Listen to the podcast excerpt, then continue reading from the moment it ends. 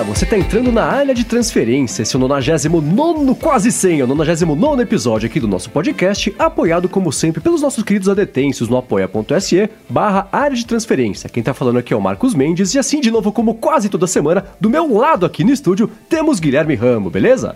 Olá, tudo bem? Estou aqui a segunda semana seguida, hein? Tá vendo? Vai, Ainda bem, né, Pode cara? pedir gol no Fantástico na semana que vem, Ó. afinal... A gente já fala sobre isso. Deixa eu apresentar os outros dois que estão aqui, um no estúdio aqui Os comigo outros também. dois, você vê qual Os que é outros aconteceu, dois né? Olha só, vai vendo, Não, vai, não. vai vendo aí. Então apresentem-se vocês, então. Diga lá. Olha, pior ainda, cara. Só tá piorando. Só tá piorando. Oi, tudo bem? Eu sou o Bruno, cara. Eu, tô- eu até perdi meu lugar na câmera. Hoje é assim. Semana que vem, então, eu, vou, eu não vou estar nem no palco, né? E bom, eu aqui no Rio de Janeiro não consegui aparecer em São Paulo, tô aqui no Rio de Janeiro participando desse 99 099. 099 Prestes, estamos a uma semana e um dia, na verdade é uma semana que passou da meia-noite aqui de quarta pra quinta-feira, então estamos a uma semana de gravar o centésimo episódio do Área de Transferência. E Olha. olha só, é o seguinte, semana passada falamos sobre ele, a gente né, vai fazer na quinta-feira, dia 15 de novembro, na região da Vila Madalena, que é perto do metrô Fradique Coutinho, tem, né, tem estacionamento perto também pra quem precisar, e é o rolo seguinte, né, quem for assim, voando, voando mesmo, muito rápido, Inclusive na gravação ao vivo aqui eu acho que já talvez acabe, mas talvez na sexta-feira tenha tipo um ingresso sobrando. Então entra lá no adt100.eventbrite.com.br, tá aqui na descrição o link, vai conseguir comprar um dos cinco últimos ingressos pra ver eu, o Bruno, o Coca e o Rambo ao vivo Olha! gravando episódios 100. Vai ser super bacana, tô empolgadíssimo pra esse evento e é legal que a casa, né, já vai estar cheia, mas ainda restam pouquíssimos lugares pra quem quiser também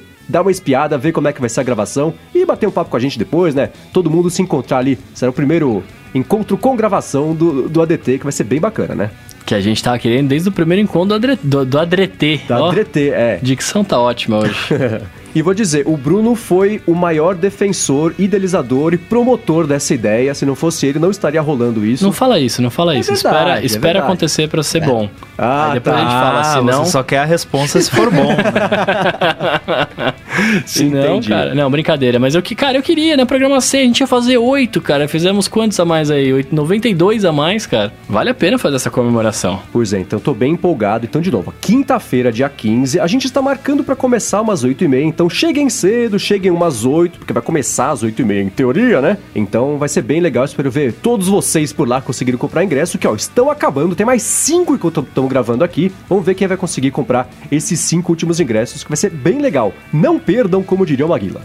E ó, lembrando que por ser feriado aqui em São Paulo, as pessoas vão viajar, mas vai estar cheio, Vila Madalena é região de bar, etc. Então, é, tem estacionamentos ao lado da, da escola onde faremos do nosso teatro ali. Exatamente. Tem três, se eu não me engano, um na frente e um de cada lado. Então, opção o que não falta. E também quem não quiser de carro tem metrô, né? Dá pra ir e sair de Uber também. É facinho ali, então vai ser bem bacana. Espero ver todos vocês por lá. Eu tô bem empolgado. Mal vejo a hora de subir no palco ali, ver todos vocês e gravar o episódio número 100. Mas pra que isso aconteça, vamos gravar o 99 agora, Opa. né? Mas o Rambo, você está aqui em São Paulo antes de começar com o follow-up pra participar de um evento de programação, né? estou, e já, já estou gripado, inclusive.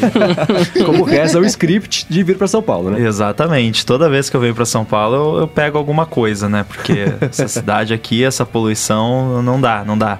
Mas sim, vamos ter agora, hoje, né, pra quem tá ouvindo, o evento do Coco Heads, Coco Heads Conference. E não tem mais ingresso, né? Mas Ah. é, é um evento bem bacana que, que vai estar acontecendo ali na sede do Nubank.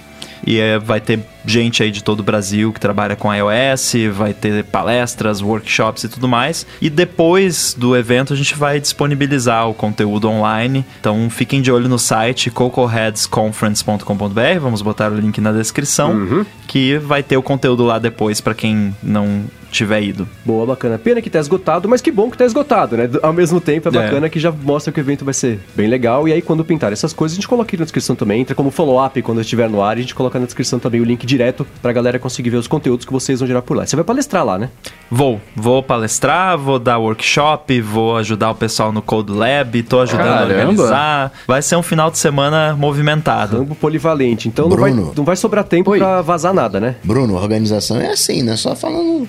Aprende aí. Não, tô aprendendo, cara. Tô vendo. Tô até de frente pro Rambo aqui pra, Pra- Quer levar os louros, mas vai, vai vendo aí o, o tanto que tem que fazer. Tem, mano. Relaxa, vai dar tudo certo, cara. Muito bem, então vamos começar aqui com o follow-up, né, em relação ao episódio da semana passada. E é engraçado, Anderson Silva, ele fez o que o Coca falou, né? Procura lá por campeão bola de cristal alô ADT no Google que você vai me achar. Ele Ex-campeão. procurou por ex-campeão bola ADT, o bola de cristal ADT. O primeiro resultado foi do Coca-Tech, tá aqui na descrição o tweet dele pra vocês verem que ele não está mentindo. Eu dei risada quando vi isso aí.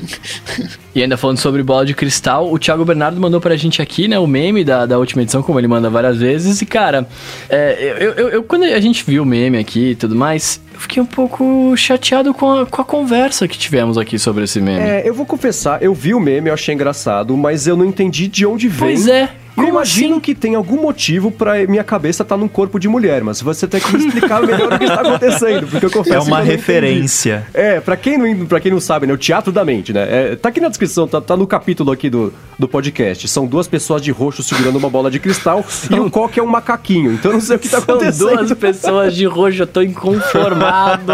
Super Gêmeos! Pois é, ativar. Super Gêmeos, cara. Eu não faço ideia Da do Liga que da é isso. Justiça. Vocês assistiram a Liga da Justiça? Não. Da Hanna-Barbera ainda. Não, não. Que tinha o Batman, que tinha o Batman azul com o Robin. Cara, eu nunca me liguei em super-herói, sabia? Nossa. É, eu também tô no, tô no mesmo barco. O Eu Super... achava que isso aqui era do Pokémon. Não, não, não. Nossa, não, mas eu não, não cheguei a esse ponto. Os, os Super Gêmeos, eles eram dois irmãos que eram gêmeos, né, obviamente. E eles eram super-heróis, por isso Super Gêmeos. E aí um deles, que é o cara, ele vira tudo com água ou gelo. E a, e a menina vira tudo que é bicho. E o macaquinho é o, é o ajudante lá deles, faz parte dos Super Gêmeos também. Ah, então tá. Então está explicado. E aí mas- ele colocou provavelmente porque Apple Glass de gelo, porque eu só falo do Apple Glass, você só fala do trackpad, então a gente tá tentando fazer acontecer, e aí o Coca é o outro cara aqui, né? Isso, que daqui, forma de um Apple Glass de gelo. E eu Exato. falo assim, forma de um trackpad pro meu iPad Pro. Então está tudo explicado. Eu dei risada de qualquer jeito, porque o meme ficou engraçado, eh, mas agora eu sei sobre o que vocês estão falando. Ou seja, eu tô rindo da piada junto com vocês e não, não de forma Não está sendo isolada. a piada agora, É, só, né? exatamente. Tô sendo a piada também um pouquinho, né? Eu e você e o Coca, né? Mas obrigado ao, ao Thiago Bernardo, porque esses memes que ele faz são sempre bem divertidos. Eu gostei. Tiagão, ficou muito bom, mano. Boa. Faça mais, inclusive. E dá pra ver que ele se dedica muito pra fazer, porque você vê que o Coca tá de lado, olhando pra bola de cristal, então tem toda uma preparação aí, que leva um tempinho, mas fica bem bacana. Obrigado a ele por sempre mandar bem da gente quando vai fazer o memezinho da, do, do bola de cristal DT. Pena que agora só em o quê? Em, em junho, né? Agora é só em junho. Talvez em março, algum É, eventinho. pode ser que role alguma coisa em março, mas, né? Air Power? Ah, não, não, agora não vai ter mais. Eu cancelei já o Air Power. Ah, você cancelou. Eu cancelei, se não teve no Então- passado, não vai ter mais. então- Ah, então tá explicado. Finalmente descobrimos o motivo pelo qual não temos mais AirPower. A culpa é do Bruno. E ao Mendes, o Renato Donar foi na sua onda. Ah. Ele foi renovar o Todoist Premium e ali no- na hora do- dos valores ele falou: vou pagar direto pro desenvolvedor e assim cortar os 30% da Apple, levando a grana todo pro desenvolvedor. E assim ele né, pagou 29 dólares, coisa de 113 reais, mas entretanto garoteou porque o dólar da Apple é um dólar bom, né? Se fosse pela Apple, ia pagar só 92 reais. Pois é, né? É bom que você pagou mais para o desenvolvedor, né? Então ele recebeu essa bolada toda, essa fortuna toda aí, foi pra ele. Por outro lado, tem que ver se você, depende de quando você comprou, né? Que a Apple acabou de aumentar o preço da App Store aí, dependendo você conseguir, você, você, né? Poderia ter comprado nos últimos dias de, de App Store mais barata aí. É. Mas é, poxa, então assim, quando a gente se encontrar, eu te pago uma cerveja e aí você está compensado pelo seu gasto extra. Tem o IOF, né, também. Se você paga direto em dólar, você acaba pagando o IOF do cartão, que se você compra na App Store, hoje em dia você não paga mais porque é em real, né? É verdade, tem isso, tem razão, verdade. Tem que sempre considerar isso. Uma das vantagens de ter Android é que acho que é o acho que foi o Evernote que eu assinei ou o Dropbox que eu assinei pelo Android e aí lá mais barato ainda, né? Preço variado em, cada cada plataforma um preço. É, vai, vai medindo pra ver até onde o pessoal paga, né? É, é, Isso que é ponto a galera começa cara. a desistir, né? Evernote que tá com o CEO novo, né? De novo? Então, tá tudo bem, trocou de CEO, mas tá tudo bem, né? Mas que, que bom, né? Vou dar uma chacoalhada porque tá precisando. Morreu, mas passa bem.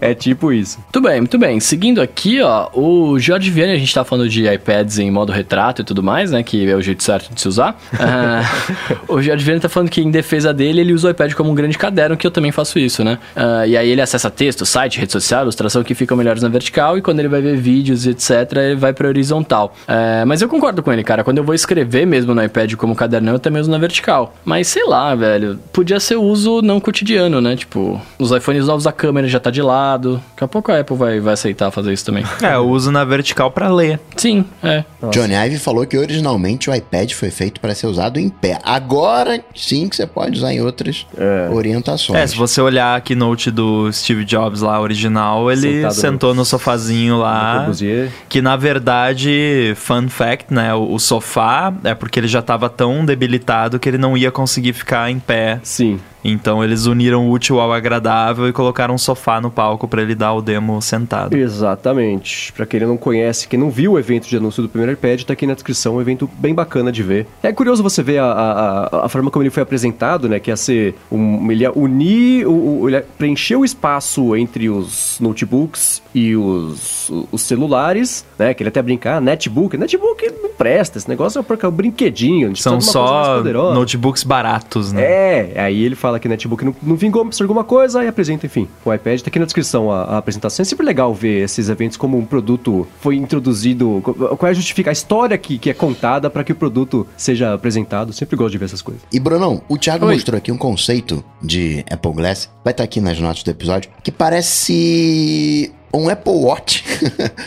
Pra você colocar no rosto. É redondo, né? Lente redonda, mas o encaixe da, da armação, a lente, né?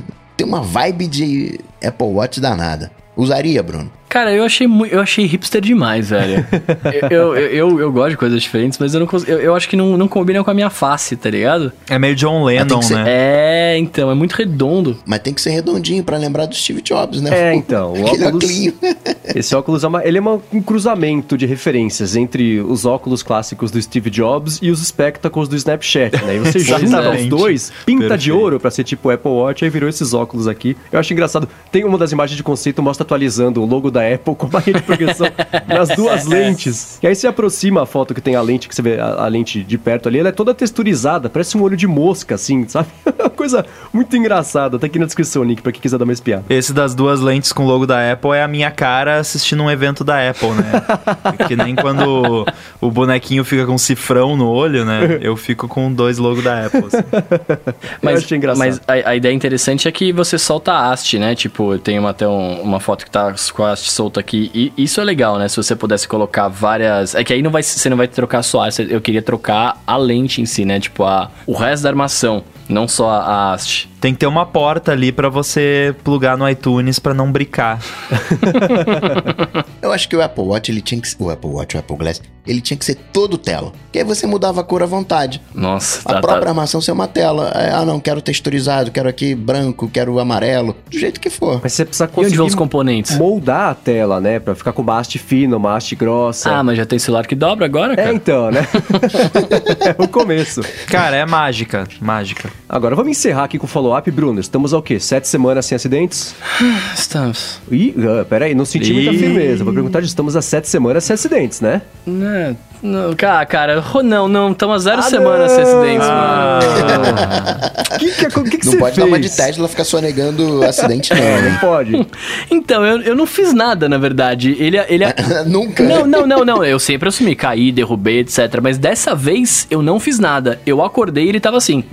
Ah, Você sim. acordou onde? No chão ou na É, sua cama? é, não, então acordei e não sei onde eu tava. Não, brincadeira. Você lembrava o que tinha ocorrido na noite anterior? Lembro, lembro, lembro. Não, não, cara, foi tudo, tudo, tudo certo. Eu fui na casa de uma amiga minha com a minha namorada, certo? A gente ficou lá, pá, voltou pra casa, dormiu, pus pra carregar, tudo certo. Quando eu peguei, o celular tava assim, explodiu a parte de trás. Nossa, Ah, não, cara. Não, não tem Provavelmente, não, provavelmente ele caiu em algum momento, eu não reparei, e deve ter. E aí quebrou tudo. Nossa, tá bem quebrado. Tá Como bem tá quebrado. mostrando aqui pra gente, né? As vantagens de estar no estúdio aqui com o cara agora. Tá estilhaçado. Quem tá vendo aqui ao vivo, que é apoiador, nos acompanhando no YouTube ao vivo aqui, tá vendo que tá bem quebrado. Tem um pedaço que parece que vai cair aqui. Deixa eu ver. Por É, não. CSI, CSI. É. E parece de impacto, né? Não, é, por isso- não, eu, eu que ia falar, por isso que eu quis fazer o CSI aqui. Porque, ó, além dele estar quebrado, tem uma marquinha. Tem uma aqui, marquinha, é. Como se ele tivesse caído, assim, de quina. O no que- chão. achei que o Rambo fosse soltar o Não, telefone. é, cara, assim, por favor, ele tá quebrado, mas eu uso ele. É, eu acho que o que aconteceu foi alguém derrubou e ficou com vergonha de falar que derrubou e etc. E, e guardou na capinha, tá ligado? Isso, isso, que eu, isso que eu ia falar. Ou nem viu que quebrou, como ele tá na capinha. Ou não viu, é, ou não viu, né? quebrou. Pode ser, eu tô, eu tô prezando pelo mal, dizendo que meus amigos são do mal, né? Mas, tipo, pode ser que derrubou, não viu, e é isso. Aí quando eu tirei, eu tirei. Porque eu, eu deixo com essa capinha, a capinha é fininha e tal. Quando, e a capinha tá quebrada. Nossa, a capinha tá quebrada bem. Ó, agora que eu vi. Ela tá quebrada bem onde bateu. É, ó, a capinha tá quebrada Ó, eu vou defender os seus amigos e vou falar que o cenário deve ter sido o seguinte: alguém bateu no seu celular, ele caiu, a pessoa viu que ele caiu, colocou ele no de volta onde estava e não viu que quebrou porque ele tá na capinha. Eu, eu, eu prezo por essa, por essa bondade dos meus amigos, né? Que zica. Então vamos... Mas eu aí vou, foi, cara. Tô resetando o contador aqui. Reset. Que pena. Tanto que eu, eu cara, eu, eu acordei, peguei o celular ali e tal, e falei, ah, tira da capinha aqui. Aí eu tirei da capinha, eu olhei e falei, que que é isso? Aí a minha namorada olhou e falou assim, o que aconteceu? Eu falei, velho, olha isso. Dela, "Ah, como? Aí eu ainda falei, foi você, né, mano? Aí ela falou assim, não, não fui eu, não fui eu. Eu falei, não, beleza. Não, e foi a parte de trás ainda, né? Que é a pior. É a mais cara, é, velho. Agora, isso acontece justo na semana que, em que os iPhones estão chegando aqui no Brasil? Ah, pior que eu não tenho dinheiro, né? Né? Suspeito, hein? O problema é que eu não tenho dinheiro, né? Se fosse qualquer outra pessoa, eu, eu, eu- eu podia pensar nisso. Mas o Rambo, o Rambo não, o Bruno foi só um- mais uma semana normal da vida de Bruno, né? se se juntar os, os Ah, 100 cara, tô aí episódios do vivendo. ABT, teve mais coisa quebrada do que não. Cara, tô aí vivendo, né? A gente tá vivendo, a vida tá acontecendo e é Pô, isso. que zica, eu reiniciei o contador aqui. Ó, o Daniel perguntou se não foi a Judite. Não foi, cara. A Judite não foi dessa vez. Eu vou tirar a zica dela. Ela quebrou a minha tela da outra vez. Mas aqui não foi. A única vez que eu quebrei uma tela de produto Apple na minha vida foi por culpa de cachorro. Ah, Aí, ó. Meu cachorro fez bagunça, daí eu tava de fone com fio ligado no iPad, por isso que eu odeio fone com fio. com café na outra mão, fui sair do, do, do quarto lá, enroscou o fone na maçaneta da porta, caiu o iPad de cara no chão, caiu café em cima. nossa. E eu caí depois. Foi uma, uma cena. Se tivesse filmado, seria um bom meme. Se a Apple tivesse continuado com o MagSafe na vida, tinha feito fone MagSafe, nada disso tinha acontecido. Essa, esse tipo de cena né, mais idiota que eu já vi na vida foi na academia. Uma menina tava com uma mochila no, no ombro, aí a mochila caiu no, no, no braço, ficou preso no braço, porque o braço tava dobrado e ela tava segurando uma garrafa. E como a outra mão, ela tava bebendo água, a outra mão tinha uma bolsa, ela levantou o braço, né, pra colocar a mochila de Ah, novo não! no ombro e virou a garrafa na própria cabeça. Ela ficou com uma cara de, de, assim, de. Não acredito que eu fiz isso. Não era o Ben Stiller, não? garrafa na... Cara, pra finalizar a história de patetices, eu fiz uma que foi parecida com essa. Eu tava com uma caneca nova e aí eu fui virar pra ver o que tinha embaixo Não. e ela tava cheia de café. Eu virei, cara, eu virei. Ainda bem que eu não virei em cima do computador, eu virei do lado. Ah, essa foi, foi a minha top até hoje. Nossa, eu tenho Qual é uma- o sentimento pós fazer isso, né, cara? Você fica, sentimento de eu sou um idiota. você fica triste, né, cara? É, você se sentia a pior pessoa do mundo. Mas é, foi a mesma coisa que aconteceu comigo. Eu acordei, olhei pra tela eu falei, cara, o que que tá acontecendo aqui? Meu mundo acabou. É isso. Muito bem, follow-up. Estamos, estamos tristemente atualizados agora aqui que o Bruno falou que já zeramos de novo o contador. Vamos pro primeiro tema aqui da semana, que é um tema curioso e interessante, né? O Rambo fez o sequenciamento genético dele, né? Olha. É, eu, eu paguei pra fazer engenharia reversa de mim mesmo. que ironia! Quantos por cento viking você tem? ah, tá, a gente vai ver agora e vocês me dizem. Show. Mas você fez também, né? eu fiz, eu tô assim, estamos, a qualquer momento vai chegar o resultado do meu. Ah, eu quero fazer também. Então, né? ah, vai É um chegar serviço- amanhã, né? É, né? Quinta-feira, chegar Na né? madrugada, né? Mas é um serviço chamado 23andMe, que é um... Enfim, é uma, ainda é uma startup, eu acho que já dá... Acho que não é mais, né? Já É. tá em muitos E anos aí, o aí. que, você faz? Você compra lá. Tem que ser nos Estados Unidos que eles mandam pelo correio. O, em alguns países também. São É, vários é. países. É, aqui no Brasil não dá, por enquanto. É, é, o ponto é esse, né? É, e aí eles mandam lá um tubinho, e aí você cospe no tubinho, aí você fecha o tubinho com uma aguinha lá que ajuda a, a- a estabilizar e a, a- sei lá, deixar seu cuspe com as células vivas. Aí você manda pelo correio de volta, na mesma caixa que chegou, que o envio já tá pago. Chega lá no laboratório, eles pegam, analisam e te dão resultado de ancestralidade, né, para saber quantos por cento você é alemão, turco, né, enfim, né, de, de, de da, África, não sei, não sei onde. E também, se você quiser, você paga um pouco a mais e eles fazem o teste de, de, de saúde, assim, para saber se você tem mais ou menos propensão a ter alguns tipos de doenças. E aí entra até, enfim, é, é Alzheimer, Parkinson, coisas mais, mais sérias, né? Se você vai ficar muito ou pouco resfriado na vida, uma coisa que é mais aprofundada, mas de novo, não é um diagnóstico. Ele fala assim: ó, você tem aqui essa sequência aqui genética aqui, é de quem tem mais propensão a ter uma coisa, você pode desenvolver ou não. Ah, isso eu não posso fazer. Não? É, não posso. Essa... Eu vou ter, se eu fizer, eu vou ter. eu vou ficar desesperado se eu sou mega. Essa empresa 23andMe, ela pega o, o teu DNA e fica no bancão de dados, né? Ela usa esse material em tese para pesquisa futura. Você pode optar, você opta por. Na verdade, eles, eles te dão várias opções quando você submete o registro do seu sample, né? Que você uh, retirou. Uma delas é para eles destruírem o, o sample após uh, eles fazerem a análise. Então, isso aí é opt-in, né? Você pode escolher para eles guardarem o seu sample ou escolher para eles descartarem. É, e assim, né? E, e existe uma questão gigantesca de privacidade que acho que ninguém aqui está ignorando, mas aí acho que volta um pouquinho aquela coisa de você. É, é o benefício versus a privacidade, né? se você não quiser fazer isso. Porque a, a, partir do momento que você está dando o seu código genético para uma corporação, você vendeu sua alma, né? Umbrella. É. mas assim, é, inclusive eu fui criticado no Twitter por ter ah, feito ah, esse. Alguém no Twitter criticou Nossa, alguma coisa? né? Jura? porque, nossa, mas eu nunca mais vou ouvir as suas recomendações sobre privacidade. Mas na boa, o que que eles, que de ruim eles podem fazer para mim com o meu DNA? Um claro, tirando, não, tirando futuros distópicos em que eles podem fazer uma arma biológica que vai me matar, sei lá.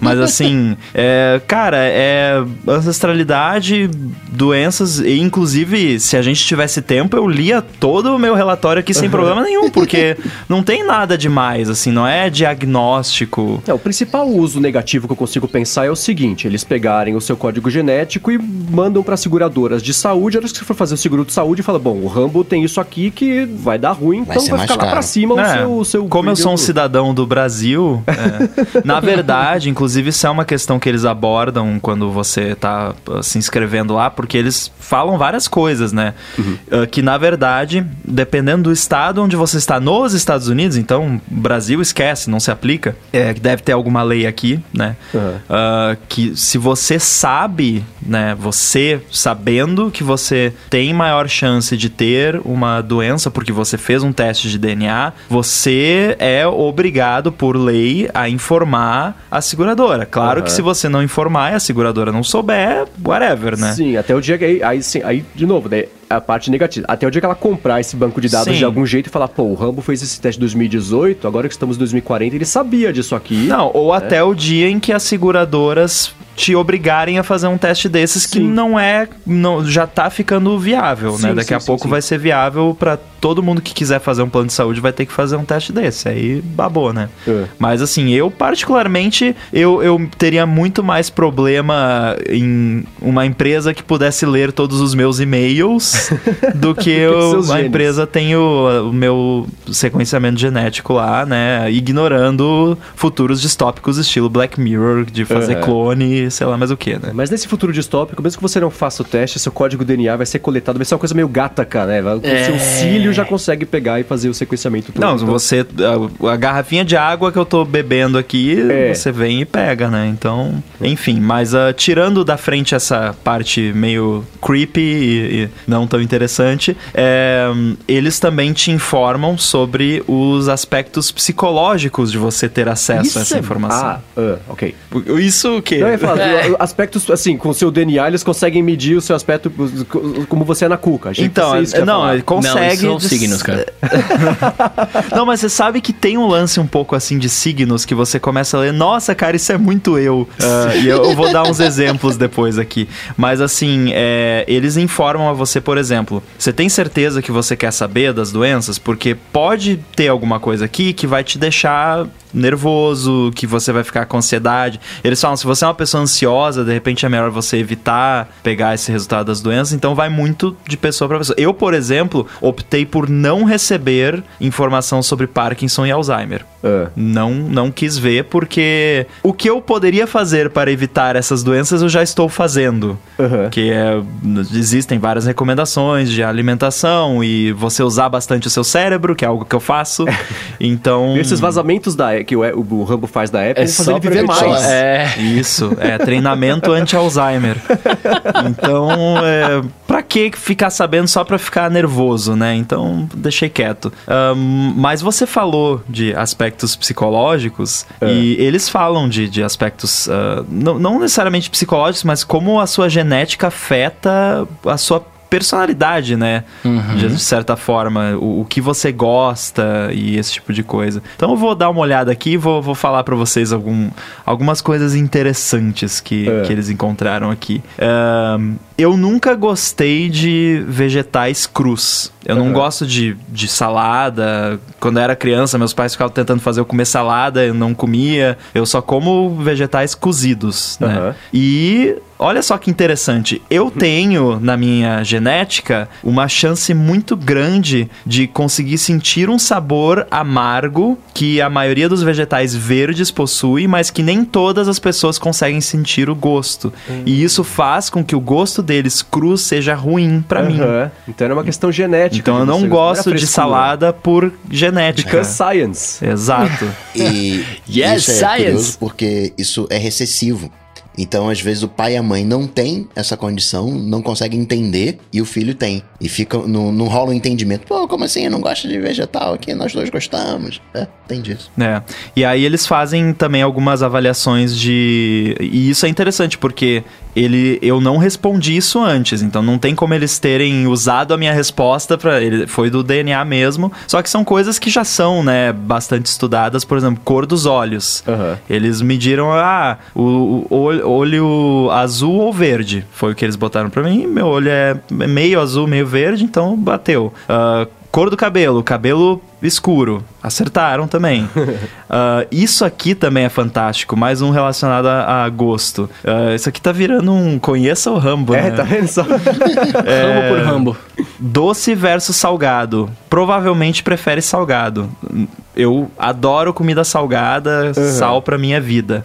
É, até gosto de doce, mas não sou tão, tão chegado, não. Ahn, tinha um outro aqui que era bem divertido. Ah, aquele que eu, que eu tava comentando com você antes também. Se você consegue sentir o cheiro do- dos aspargos na sua urina. Isso é maluco, Nossa, né? cara. Isso é maluco. Você consegue, Coca? No- Peraí, só do- dos aspargos? ou, ou- é especificamente dos aspargos? É, é dos aspargos. Mas quanto tá saindo depois que saiu a urina? Depois que ela tá no vaso ou quanto ela tá no processo? Tá ali. Acho que tá meio na mesma. É, Não, é porque, é porque quando ela tá saindo, você tá sentindo cheiro. Se você parar depois pra cheirar, né? Você fica lá no Eu vaso. não sei que cheiro esse negócio tem em Não. natura. Quanto menos eu consegui identificar em, em outros Aspargos meios. gosto parecido com Urina. brócolis. É. Não. É, tem, um gosto de, de ali um nada, assim, mas É. assim, não, não consigo sentir o cheiro, não. Agora é. É. engraçado que assim, o Rambo tá falando essas coisas que eles conseguiram achar predisposição genética a ter, a- a ter preferências que em teoria seriam coisas de personalidade e pessoal. E assim, enquanto eu não recebo os testes que eu fiz, eu tô. Eles têm uns questionários que não acabam. O Rambo não recebeu isso. Tem um questionário que não acaba. Eu respondi mais de quase 600 perguntas e ainda tem mais pra responder. E assim, ah, você gosta de cachorro ou de gato? Ah, você é careca ou tem cabelo? Com quantos anos você começou a perder cabelo? E aí você vai respondendo isso. Quanto mais pessoas responderem e fizerem o teste, eles esperam conseguir associar as informações com o código genético. Assim, ah, a pessoa com essa sequência genética é, tá programada a gostar mais de cachorro do que de gato, por exemplo, né? Que vai conseguir achar essa, esse tipo de coisa. que, assim, Exato. esse é o exemplo trivial, mas olha que eles começam a associar isso com é, hábito de vida, é, é, preferências de, de consumo de alguma coisa, com doenças, por exemplo, é, a coisa começa a ficar interessante e, e só tendo uma massa crítica grande ali de, de informações, tanto do código genético quanto de, de informações dadas pelas pessoas, eles conseguir fazer. E é legal que assim, você dá o seu código, né? Enfim, você, cede o seu, o seu DNA, eles fazem isso e eles seguem atualizando os resultados conforme eles vão descobrindo coisas também. Então o Rambo tava aqui agora, ele recebeu já duas atualizações de ah, você tem predisposição a ter dedos compridos, não é uma coisa assim? É, o, ta- o tamanho do, do dedo, de um dos dedos com relação ao outro, sei lá. É, eles vão fazer, É. e vão te atualizando em relação a isso. E Os você caras pode estão sem nada pra fazer também, né? Vou falar. Mas assim, ó, esse que eu falei agora, eles eram dos, dos traits, né? Que seriam características curiosas, mas que não, não afetam a sua vida em nada, além de, Sim. de coisas Mas peraí, você não falou, consegue sentir o cheiro de aspargo na urina? Sim, consigo. É? Consigo. Caramba, velho. Ahn, e aí tem a, a- a- da parte das coisas que podem afetar na, na sua saúde, mas que não é tipo a doença, né? Ah, por exemplo, consumo de cafeína. Aí aqui está, é, você tem uma chance alta de consumir mais cafeína do que a média da população. Muito verdade. Isso é só perguntar a sua profissão também, né? Não precisa nem do código genético. É, eu acho que eu não botei a profissão. Ah, fala também sobre se, se eu fico com a cara vermelha depois de tomar álcool. Aí fala que não, de fato não, não, não acontece. E movimentos dormindo. Chance de se movimentar mais que a média. Eu fico sambando enquanto eu tô dormindo, então é, Caramba. é verdade. Então é assim, é, é, é bem acertado. Assim, a maioria Aham. das coisas eles acertam muito bem. É, E eu sempre quis fazer esse teste, agora que eu fui lá visitar meu irmão nos Estados Unidos, comprei, chegou lá pelo correio, fiz, e como resultado você recebe pelo e-mail, você só precisa estar lá nos Estados Unidos no recebimento pra conseguir mandar de volta pelo correio. E é bacana, e além deles te entregarem os resultados, eles dão o, o, o seu código genético bruto também. E se você quiser, você pode pegar esse zip e subir em outros serviços de sequenciamento genético que, que por exemplo, que estudam mais a fundo doenças, você vai conseguir descobrir mais coisas a respeito da, da saúde, que o 23andMe é um pouco mais superficial e, e a proposta dele é diferente, né? Tem serviço que é específico de sequenciamento genético para doença. Aí você sobe lá e aí, enfim, né? É uma, é uma outra questão de privacidade, cada um trata como, como preferir isso aí. Ou você pode pagar um profissional de genética para fazer uma Sim, análise sim, sim. do seu DNA específica para alguma coisa, né? Então ah, você pode aproveitar a informação que eles extraíram para outras coisas também. Aham, exatamente. Mas é, então eu tô curiosíssimo pra receber, o Rambo recebeu também. E, e é legal que ele também, eles associam, por exemplo, eles falam assim: ah, é, encontramos no nosso banco de dados um primo seu, quer, com, sei lá, contato com ele, eles dão as iniciais lá e, e- então ele, ele- Acharam. Do aeroporto lá? É, acharam um primo A- seu? acharam, acharam uma prima minha É. que é entre terceiro e quinto grau e mora numa cidade próxima da cidade onde eu morava no Rio Grande do Sul. Nossa. onde eu É. nasci e tudo É. mais. Então quer dizer que faz sentido, né, ter alguma proximidade. Sim, sim, sim. Mas tem também, ele lista ahn, a- o sobrenome mais comum de pessoas que têm algum ancestral em comum com você. Aham. E é muito engraçado você ver, assim, sobrenomes que so, soam familiares por causa de se- serem comuns na região onde eu nasci, morei e tal. Então é, é bem interessante essa parte também. E Sim. também isso aí você opta se você quer participar ou não. É, tudo opt-in. Sim, é. Agora, isso aí, esse 23andMe, ele é um serviço que a pessoa escolhe, né? É, é um, um ato volitivo. Agora, eu poderia chegar, não com esse mesmo nível de detalhamento, mas eu poderia chegar a algumas conclusões interessantes olhando o, o histórico de compras. né? Por exemplo, se eu vejo lá que a pessoa é, compra muito remédio para dor de cabeça, né? Pô, posso 10 anos comprando uma dose fora do normal de dor de cabeça, já posso tentar entender que ali tem alguma doença pré-existente e leva ali o, o- no caso do seguro saúde, né? Eu já posso, não, peraí, você não vou, teu seguro vai ser mais caro, né, a, a empresa que está fazendo o plano de saúde pode levantar um, um big dado em relação a isso. Qual seria o limite, assim? Vocês se sentem confortáveis de usar o cartão, de ter esse histórico de compras, de usar programa de fidelidade na, na- farmácia, mostrando lá coisas que você comprou em troca de um descontinho ali de 5, 10%? Então, essa é assim, quando começaram a falar do negócio de dar CPF na farmácia, eu também não penso, não, mas, mas pra quê? Vai usar com o quê? É isso, né? Ah, eu vou começar a vender o, o seu histórico de compras pra seguradora de saúde e é exatamente a mesma questão, de, com a diferença que tem farmácia que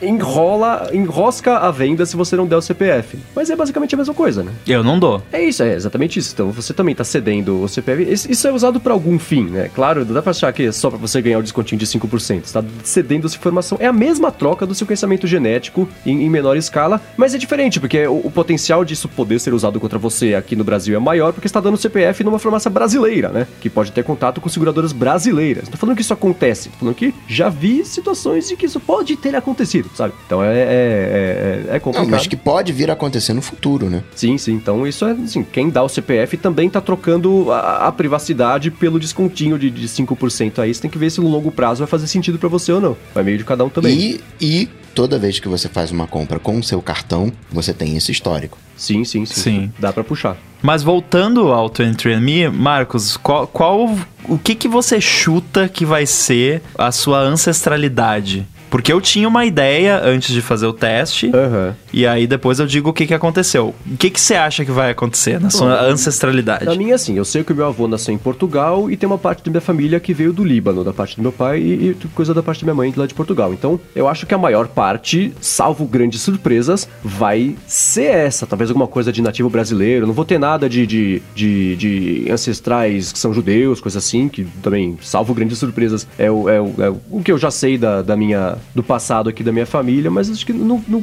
prevejo alguma coisa africana, coisa desse tipo, porque a mistureba lá de trás, inclusive da proximidade com Portugal e do Líbano, mas é mais ou menos o que eu espero. Então, eu a, a, minha expectativa era a seguinte, inclusive eu tava, eu tava pensando, vai ser muito boring, né? É. Porque é alemão, basicamente, porque né, a família do pai tem, tem origem alemã, a família da mãe também, até certo ponto. Só que a família da minha mãe era uma incógnita maior, porque a, a genealogia da família Rambo ela é mais conhecida uhum. do que da família da minha mãe, então, né, tinha uma possibilidade. E até que foi um pouco surpreendente, porque eh, apesar de ter saído 97,1% europeu, ou seja, boring, né? Uh, French and German. Então uh. não é só alemão, tem francês misturado ali também. Uh -huh. Oui. 31%. Nossa, bastante. Caramba.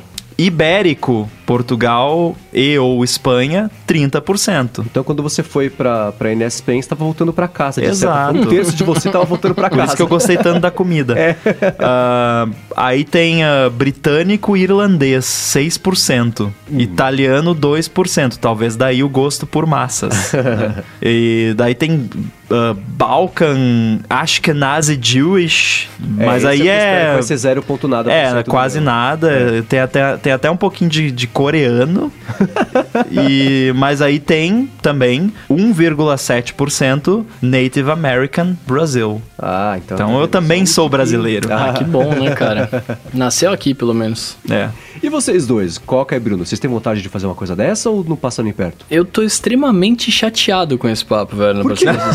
Porque ele queria muito fazer. Não, além do que eu, eu, queria muito fazer, mas aí a gente começou, vocês entraram na parte das doenças, eu sou mega hipocondríaco, eu já tô é. lendo aqui 10 maneiras de evitar o Alzheimer. Ai, meu Deus. e eu tô vendo que eu, eu vou ter, cara. Eu tô muito chateado. É. Mas, cara, você pode fazer o teste e não fazer a parte das doenças. Inclusive, é mais barato. É, eu sei que posso, mas a gente vai ficar sempre pensando, né, velho? Nossa, eu... eu faria só o da doença. Nossa. Zero ligo pra ancestralidade, mas da doença eu quero saber tudo pra conseguir evitar, se tiver a chance de alguma coisa que eu possa fazer a respeito. Nem que Ai, de coisas limitadas. Eu tenho muita, muita curiosidade. Eu sempre quis fazer sequenciamento genético especificamente por causa de doença. Pra, pra enfim, tá preparado se precisar de... Pra se cuidar. É. Não, faz, faz sentido. Se você sabe, você pode evitar, né, cara? Mas eu, eu, se eu sei, eu vou ter. Esse, esse, esse é o meu problema. Eu tô nessa agora, cara. Não, e aí eu tô lendo aqui, um dos, um, um dos maneiras, um dos maneiras, uma das maneiras de evitar o Alzheimer é dê sentido à sua vida. Tipo assim, mano, e aí, ah, velho? Como é que é? De Deus, né? Isso é. aí você sai dessa lista e procura outra coisa. Tô porque... vendo no site da Veja, cara. É, sai dessa lista que seja. Podia ser de qualquer uma. Uma dessa essa, essa dica é pra fazer a pessoa ficar triste, né? dê sentido à sua vida. Mano. E tem oito é pare de jogar seu telefone no chão. É específico pra você. Então, não, acho que há outras formas de, de, de evitar. Pois é, pois é. E você, Coca? Ah, eu faria amarradão. Eu faria amarradão, mega curioso. para ver o potencial e, e já e iria começar a. Peraí, como é que eu posso otimizar as coisas aqui? O que, que funciona melhor comigo? Qual tipo de remédio dá o melhor re retorno aqui? Pô, eu ficaria amarradão. Teria um, um, um, ótimo papo com o meu médico ali. Ele ia ter trabalho ali. E eu Você chega com o exame já, né? Com sequenciamento pro seu médico. Fala, tô com uma dor de barriga, mas ó, já dá uma olhada aqui no meu sequenciamento. E eu sei que existe um serviço brasileiro que faz a mesma coisa, não lembro o nome dele, mas tenho certeza que aqui- alguém que está nos escutando, nos escutando, sabe que serviço é esse, vai falar pra gente, entra como follow-up no episódio que vem. A gente coloca aqui uma dica, uma, uma alternativa também pra quem não puder trazer dos Estados Unidos ou comprar nos Estados Unidos. Eu tenho quase certeza que quando eu fui fazer o esquema do 23andMe, eles já oferecem pro Brasil, Ah. mas é só ancestralidade. Não tem a parte das doenças. Ah, então agora eu, Eu quero. tenho quase certeza, dá uma olhada lá, que eu, eu vi Brasil lá. Então já é um começo. Trocou o capítulo? Vê aí se não chegou o seu É, eu, resultado. eu tô de olho aqui, cara. Eu acabei de estar no site pra ver se tinha Ele tá dando resultado. refresh lá. Tô mesmo. 5 em 5 minutos. Tô mesmo. Bom, chega de genética. Vamos falar sobre a Samsung agora, que nessa semana apresentou. Apresentou mais ou menos. né? Ela mostrou o celular dobrável dela que ela havia Mas fazer ela um não tempo. apresentou isso na quinta-feira, não? Então, foi de, Não, não, ela apresentou na quarta, né? E na Coreia já era quinta, então a gente usamos o fuso horário. Enganamos a Samsung. É, Yes! exatamente, né? A gente perdeu a grande notícia que apareceu nessa quinta-feira, como acontece sempre, mas na quarta-feira, no finalzinho do dia, a Samsung apresentou lá. E é engraçado que ela mostrou o celular dobrável dela, né? Que tava fazendo um tempão que eu tava falando dele, mas mostrou numa sala escura e com o celular dentro de um case, escondendo o design do celular para as pessoas verem só a tela, provar que existe. Tipo, o, o- o refém lá que põe a foto com o jornal do dia para mostrar que tá vivo, foi mais ou menos o que a Samsung fez para provar. Que ela das fez o duas, projeto. uma. Das duas, uma, ou ela tá escondendo, ou então é um baita de um protótipo que ela mostrou. É, Então, o protótipo que é mostrado tem um nome. Air Power. Vaporware. e o Air Power é um. e para não dizer que eu isento a Apple, não, o É. Air Power é um Vaporware, porque não existe, né? É. Foi anunciado e não existe. E tá fazendo fumaça mesmo. E esse negócio da Samsung também. Era isso que eu tava, não queria É. falar em off antes pra o falar no tava podcast. ele mordia os lábios pra não É. falar sobre esse negócio em off, pra gente Não, é, é aqui porque eu, eu preciso falar isso. Eu escuto podcasts de tecnologia desde, sei lá, 2006. Que eu comecei a escutar podcast, eu via, sei lá, dois, três podcasts, nem lembro quais eram. Mas eu ouço falar de tela dobrável desde aquela época. O pessoal vai na CES, aí tem a tela curva, a tela dobrável, a tela que enrola, a tela que não sei o quê. E nunca lança nada com isso. E Mas você tem que aí. ver uma coisa também, Rambo. Dessa vez a tela é infinita. A tela da Samsung é infinita. Oh. Não acaba? É infi- ah, o nome é Inf- Infini- Infinity Flex Display. É, é, deve ser É, o plano do celular infinito. também é ilimitado até a hora que acaba, né? É, então, a- a- então eu, eu tenho uma dificuldade em ver esse tipo de coisa, principalmente da forma como foi apresentado, e ficar empolgado de tipo, nossa, que legal, isso vai lançar, sabe? Não é porque é a Samsung. Se a Samsung chegasse, ó, você pode comprar isso aqui amanhã, eu ia lá na loja e comprava. Aham. Mas, eh, cara, é, eu, eu vejo anúncio de tela dobrável, tela que enrola, tela flexível há décadas e nu- nunca lança. Não, e, e o grande lance também é assim, é, é, tipo, é legal a tecnologia existir, né? A gente já falou disso uma vez, mas é necessário a gente usar uma tela dobrável? Tipo, qual que são os grandes benefícios, tá ligado? Al- al- Alguns pontos. Chegou já no mercado um telefone flexível. Igualzinho, entre aspas, igualzinho da Samsung, só que o da Samsung fecha.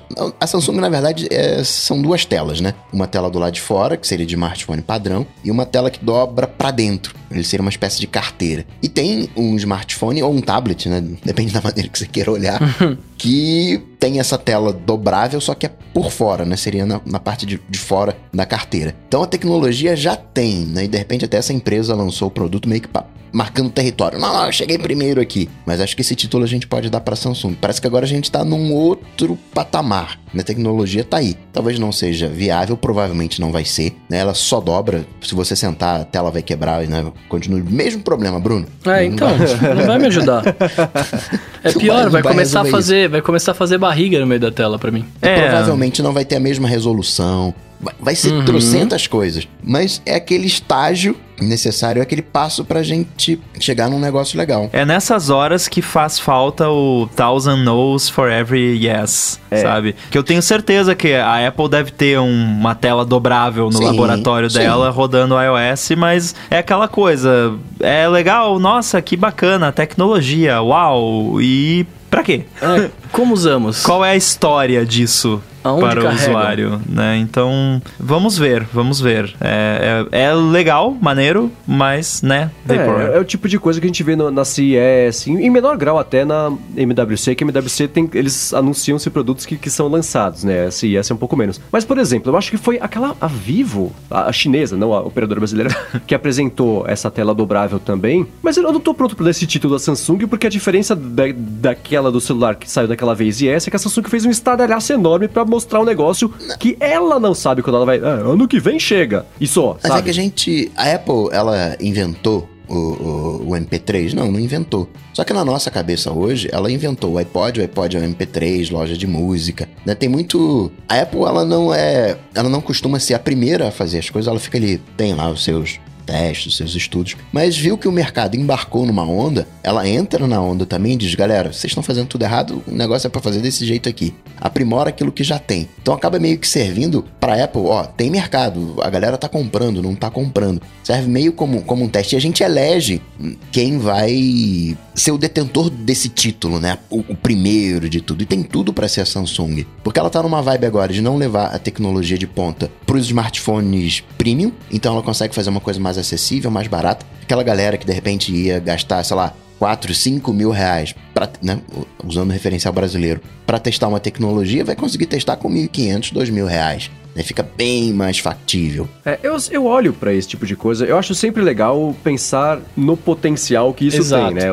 O- o- isso aqui vai abrir caminho pra alguma outra coisa que daqui, daqui a cinco anos a gente não sabe o que, que é, eu não sei dizer o que, que é, mas que pode chegar como resultado das empresas começarem a investir em tela dobrável. Porque a Samsung fez esse anúncio de hoje, eles mostraram também que eles estão trabalhando já em conjunto com o Google, porque o Google vai Sim. dar, o Android vai dar suporte nativo a telas dobráveis pra dentro e pra fora, né? Tem lá um conceitinho do celular que ele que mostrou lá uma interface do YouTube, por exemplo. Era tudo com, com wireframezinho, né? Bem básico, mas mostrando o, o suporte nativo disso aí. E a Huawei, a Lenovo, a Xiaomi, todas elas estão se mexendo também. Acho que a LG também se mexendo pra fazer isso aí. É claro que é o tipo de notícia assim, né? A Samsung tá vendendo tanta notícia por conta disso que todas as outras empresas falam: gente, precisamos fazer alguma coisa também, né? A Asus vazou du- duas semanas seguidas coisas do Zenfone C. Semana passada por causa de iPhone e nessa semana por causa do, do- do negócio do, do da Samsung também, né? Aquele telefone. O Zenfone 6 tem uma narina lá no canto direito que vai ser o, o norte da, da vez. Uma narina. Mas é, é tão feio quanto. Mas é, é, você vê que dá pra ver, assim, a movimentação tá rolando e o, o Google já tá preparando pra isso. Então, assim, se tá preparando é que sabe que não vai ser só um celular que vai ser lançado, vai ter uma categoria disso. Não, e a gente sabe que todos os apps vão, vão ser adaptados pra essa Ah, tela dobrável, né? Com claro. certeza. Na verdade, o conceito de fragmentação que se tem no Android já foi pensando no tanto de tela que a gente vai ter. Ah, já tá tudo testado aqui, ó. Já tô, ó, tela que não falta. Não, porque assim, Mas o- você usa um iPhone 10S Max hoje em dia e a- ainda tem app que ainda não, não tá adaptado. Aham. E aí eu fico imaginando que- quem é que vai se dar o trabalho de dar suporte à tela dobrável no, num app que, tipo, meio por cento do mercado vai ter É tela nem dobrável. 1%. Nem Se você isso. olha- é só você olhar hoje o, o, o Android, qual que é o, o atual? Esqueci o nome. Pai. Pai. É o Android Pai, Pai. Ele não aparece.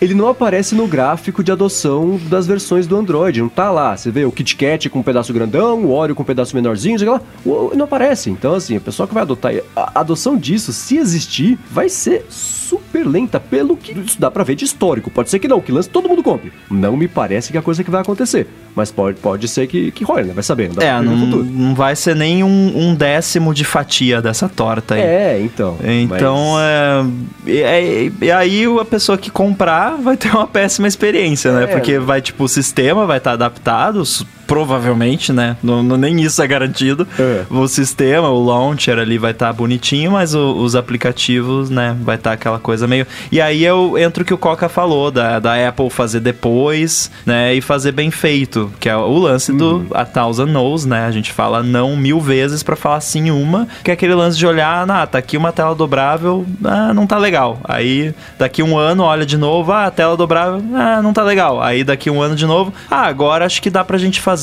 pegar isso aqui, combinar com isso aqui, micro LED, não sei o que, pá, faz um produto. Aí, mas no Android já tinha. No- a gente não pode esquecer também dessa história, Rambo, que tem a influência do mercado. Aquilo que a Apple imaginou pro iPhone originalmente não aconteceu, né?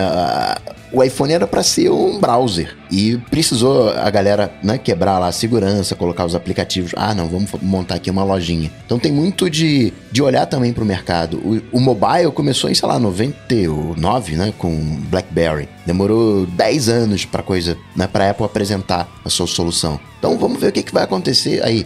Né? A, ge- a gente está indo para um iPad mais poderoso e ao mesmo tempo as telas estão ficando maiores. A gente sabe que a tecnologia vai e volta. A gente está indo pro telão. Daqui a pouco vai ser telinha de novo. Será que não, não é é esse o espaço que vai preencher? De você ter algo pequenininho que você pode meio que, sei lá, o americano gosta muito, né? Agora tá com. Os smartphones são um tijolo. Mas o americano gosta muito daquele formato de concha. No- será que. Né? Tipo é o- StarTAC. é, será que não tem, né? O que, que surge daí? Eu vejo muito mais como isso. É pra usar? Não, não- ainda não é pra usar. Vai ter, ter trocentos problemas. Mas é um teste de mercado pra ver o que, que quais usos o mercado vai fazer dessa tecnologia. Sim, Sim, e é- a gente tá, e a gente tá numa, numa. A gente vive na fase hoje de que, tipo, a coisa mais da hora é o smartphone, né? Mas pode ser que daqui a pouco surja uma parada que não é o smartphone e a gente vai usar com essa tela dobrável, né? Assim, sei lá, é, a gente tá tendo a onda dos carros inteligentes aí, né? Do- dos carros de. Às vezes o painel de toque, na te- o vidro ser de toque e tem essa tela que dobrável, faz formato do carro, sei lá, né? Tem várias coisas que podem ser feitas. E o que a gente vem falando algumas semanas aqui do lance de. Já faz um tempo, mais do que semanas, do desmembramento de funções do celular. Então, ao mesmo tempo que as telas estão ficando maiores, você tá. é, o relógio faz algumas coisas, tem o celular da Palm lá. E o Coca tá certo, viu? Follow, follow old aqui. Não é a Palm mesmo, é uma chinesa que licenciou o nome Palm pra fazer aquele. O, o telefone. O celular pro seu celular, né? Que a gente comentou aqui algumas semanas. Então, é, é, são formas que os fabricantes estão testando, no fim das contas, de,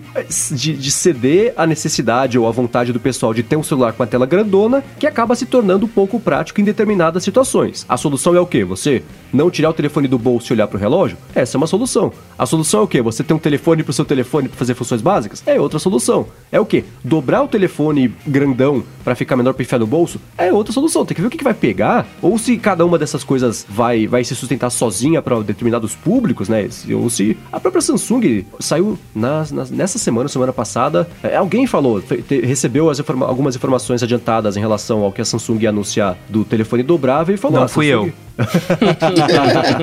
a Samsung falou que é, é, ia começar a produção agora em novembro, né? E ela falou mesmo que vai começar nos próximos meses. Quer dizer, ela tem pouquíssimos protótipos ainda. Não, não, é nada. Pode ser que ela cancele esse produto no futuro, vai saber. Mas que ela ia começar a produção e ia lançar com uma tiragem super. Tiragem como se fosse revista, né? É porque dobra, né? É super limitada. É da hora que você tá falando, você tá concluindo sozinho, né? Longo raciocínio.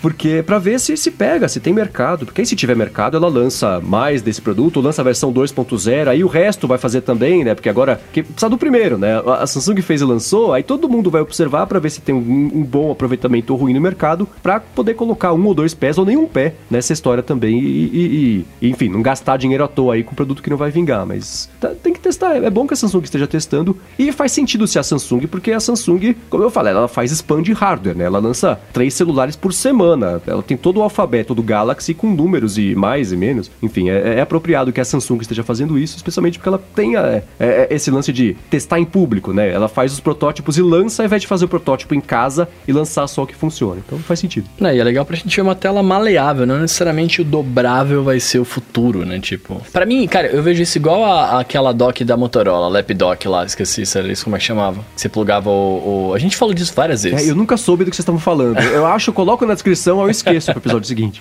Que você colocava o celular na, na dock lá e ele virava um laptop. Trix. Acho que era, acho que era. Motorola Atrix, Atrix, sei lá. É, é eu tipo sempre isso. meço essas tecnologias por. As pessoas usam isso na vida real, sabe? Elas É, lembram depois que existe. Porque, assim, quantas pessoas você conhece que chegam em casa, plugam o smartphone num dock e usam como se fosse um desktop? Não, pois é, pois é. mas- Entendeu? É, isso é, é, mostra se a tecnologia é válida ou não, né? Que não, não assim, ah, as coisas são boas ou não dependendo da popularidade. Não é isso, mas mostra se foi, Se foi útil, né? desenvolvido de uma forma que ficou legal das pessoas usarem, que foi útil, que resolveu um problema, né?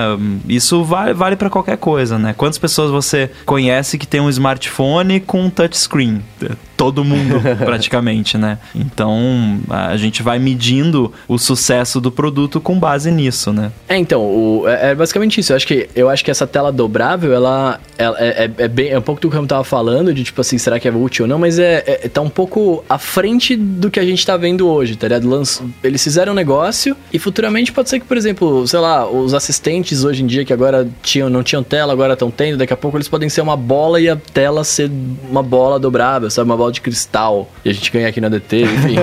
bola dobrável. Eu tava esperando. Não, uma bola, é, é, desculpa, a bola dobrável não, Vira né? uma pizza. É, ser, ser, a, ser uma, a, a tela ser um formato de bola mesmo, e ela ser toda touchscreen, tipo, e não necessariamente o dobrável é, é o que lança, mas sim o, é o que pega, mas sim o, a, a parte ser maleável, saca? Que é o que a gente talvez não enxergue hoje, porque a gente não tem essa necessidade de nada disso, né? É, já já pinta uma tecnologia elástica pra gente ter telas é, realmente elásticas, redimensionáveis, pra ajustar a sua necessidade. A tecnologia vai evoluindo. Pô, mas se um dia a Samsung lançar esse Vaporware, eu, eu espero poder testar, porque apesar de ser uma ideia maluca, ela também é curiosa e, e dá vontade de mexer só pra ver se, se a gente acha que, que vai pegar ou não. Se um dia ela lançar a ideia pra testar, a gente comenta, volta a comentar aqui no ADT. Agora, semana passada também saiu o resultado trimestral da Apple, né? Saiu, saiu e. e- Ela não. É, é, cara, é, é bizarro, né? Pensar que assim, ela vendeu quase tudo ou menos ou estável, mas faturou muito mais porque tá tudo mais caro, né? Os produtos dela esse ano ficaram 20% mais caros no mínimo. Então. Mas uh, deixou de ser uma empresa trilionária. É, pois é, porque. é- é- aí, de novo, né?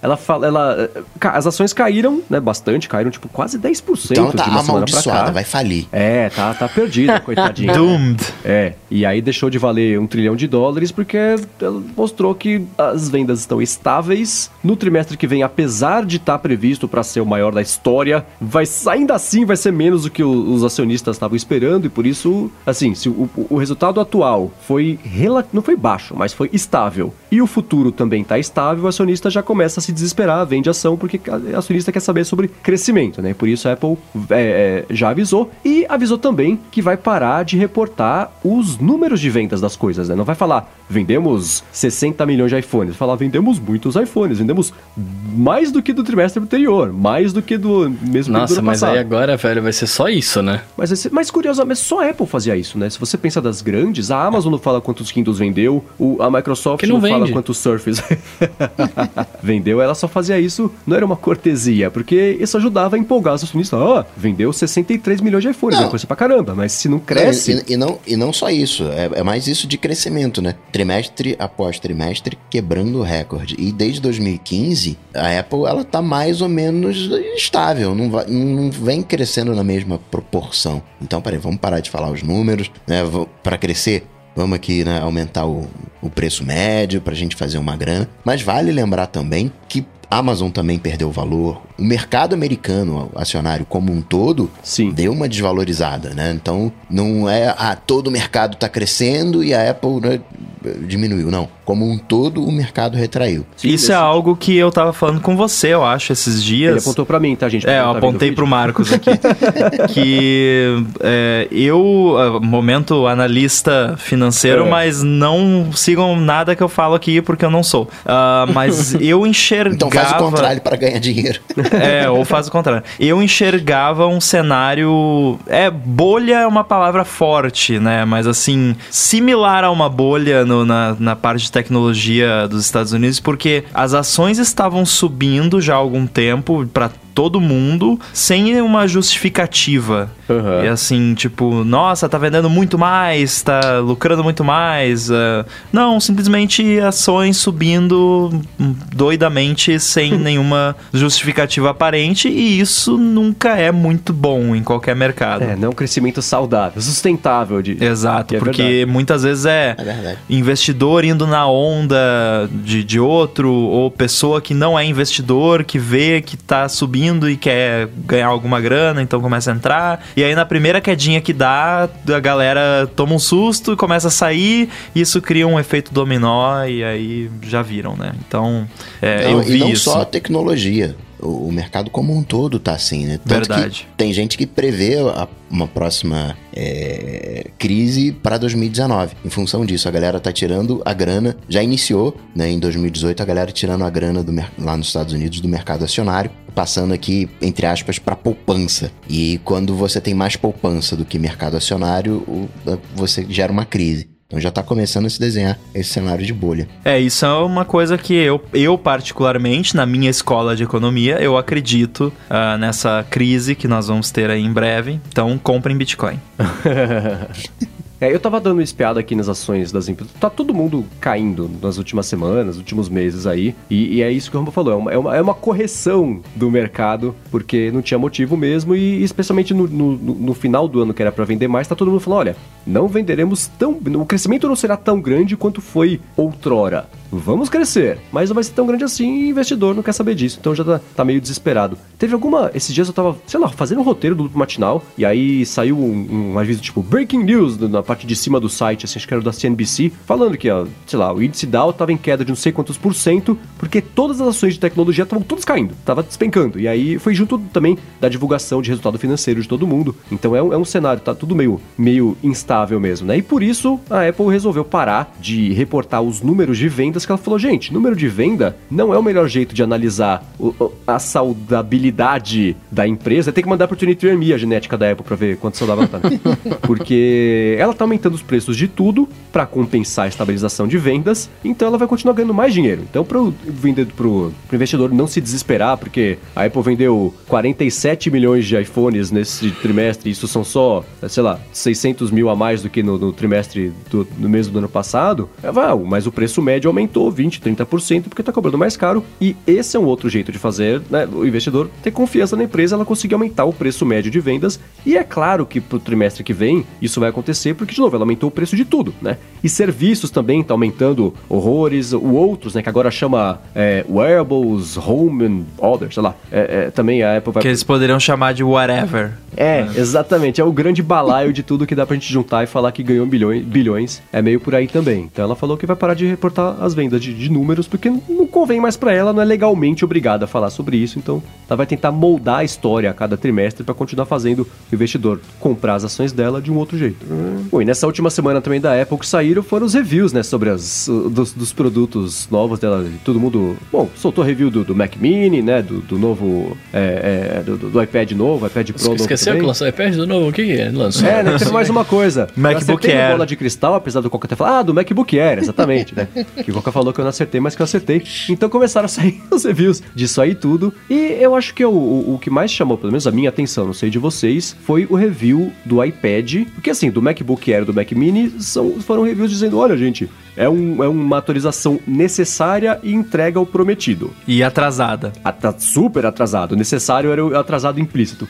é, só que a, do iPad, e, e o, o, maior exemplo disso, eu acho que foi o review do Nilay Patel lá do The Verge, que ele falou assim: olha, o iPad Pro é um excelente iPad, mas tem um problema, ele ainda é um iPad, né? Porque pois o é. iPad é. ainda usa o iOS, que está amarrado à versão do iPhone, né? E a discussão acho que é um pouco essa, assim, né? O que, que dá para a Apple fazer, o que ela deveria fazer para, de fato, fazer o iPad Pro ser o substituto pleno de computador, de laptop, como a própria Apple está tentando convencer todo mundo de que ele é. Então, uh, se fosse só o, o, review do The Verge, eu teria meio que ignorado, porque o Verge co costuma ser um pouco overcritical, né? é. né? Quando, quando é coisa da Apple.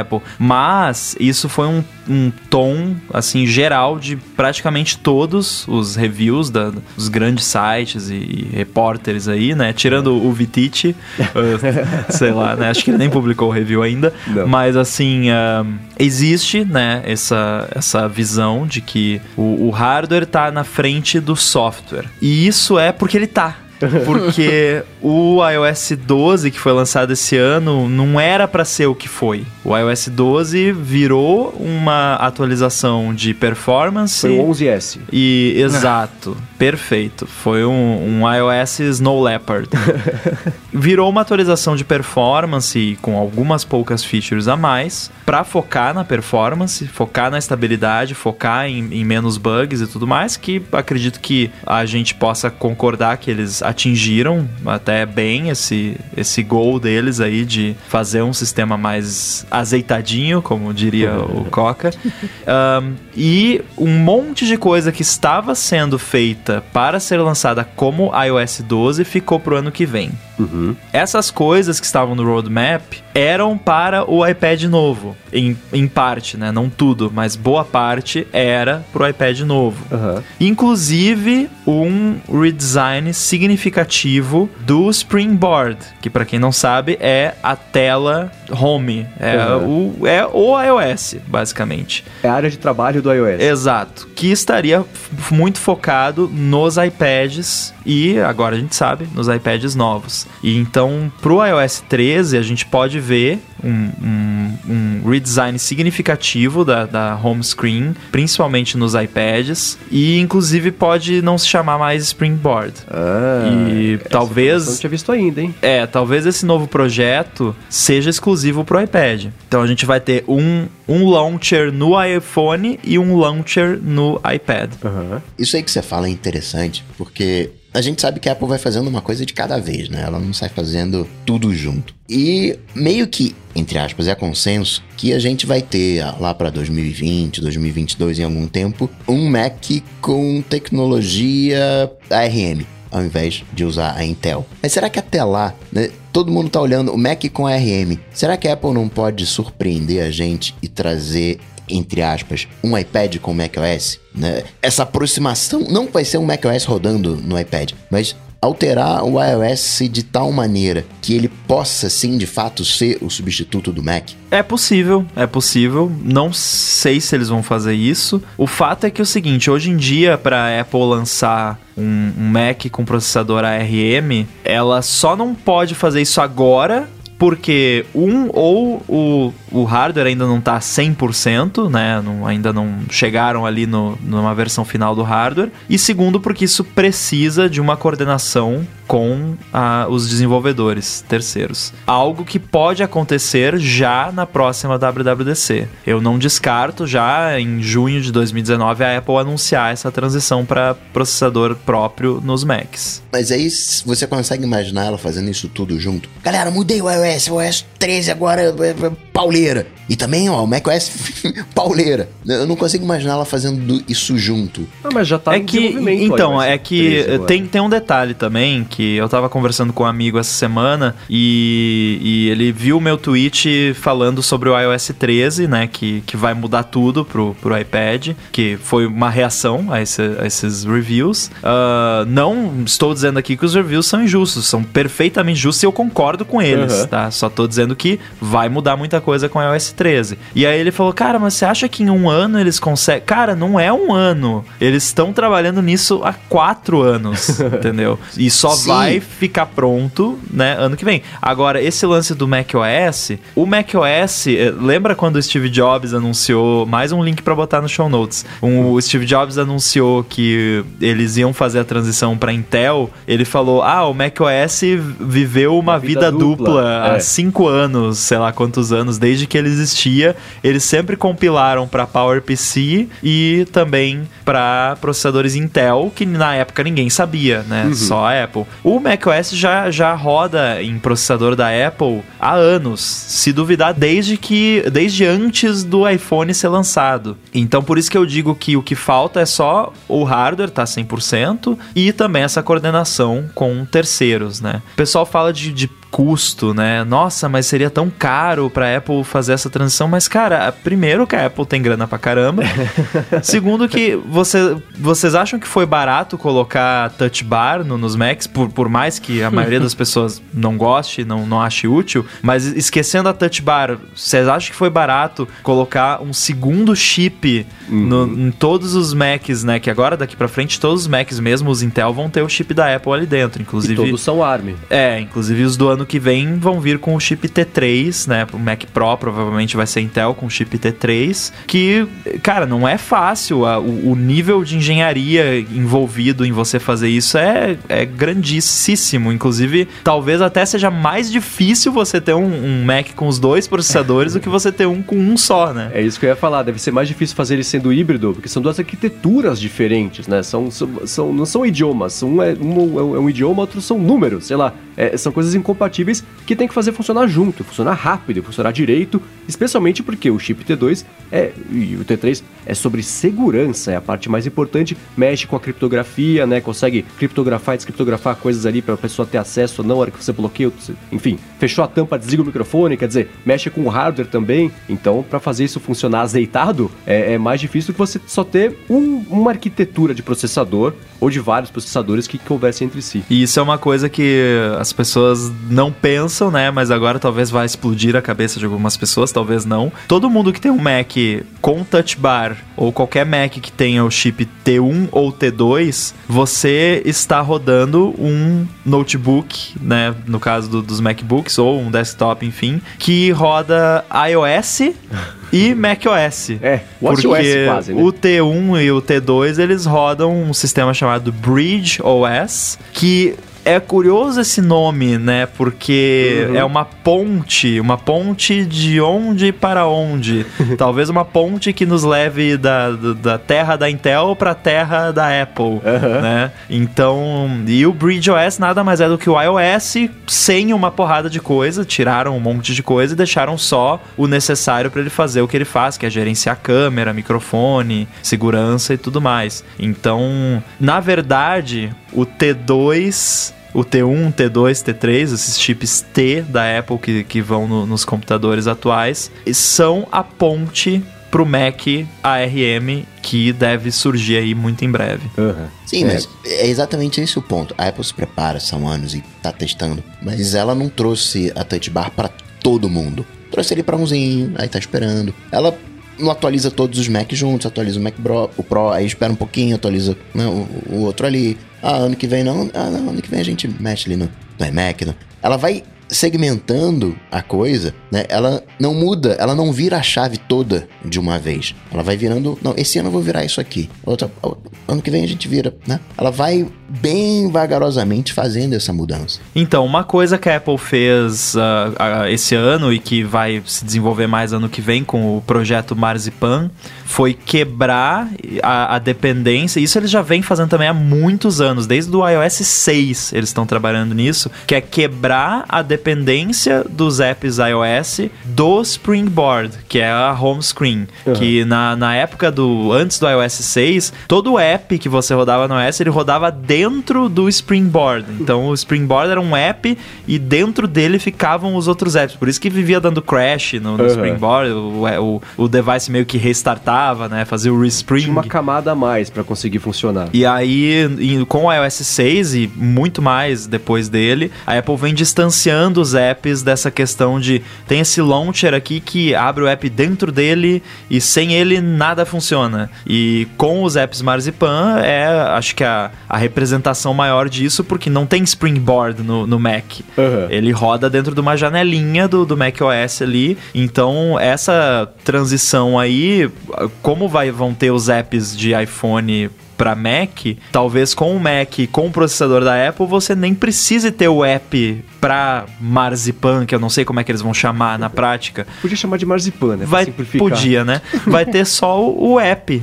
O, o mesmo app do iPhone e do iPad vai rodar no Mac. Na verdade, inclusive, os apps de iOS que rodam no Mac com esse sistema, eles são os apps de iPad, né? Eles Aham. rodam no modo iPad. Então. Quer dizer, eles abrem, né? Porque rodar mesmo. É, é aquela coisa, né? Mas assim, em teoria, todos os apps de iOS vão poder rodar no Mac de boa, com essa camadinha ali. Então, eu acho que a gente pode ver aí um. um um launcher novo pro iPad no ano que vem. O que ele vai ter, não faço a mínima ideia. Pode ser janelas, pode ser que tenha janelas, pode ser que você possa rodar o mesmo app side by side três vezes, que é- Nossa, muita gente pede, muito. né? É, é. Pode ser que tenha suporte a pendrive, pode ser que o desktop dele, que hoje em dia são só ícones, você possa arrastar arquivos e deixar ali, como é o desktop normal, né? Uhum. Que seria aquela ideia de shelf que o, o, o Vitite, Vitite é. criou, né, naquele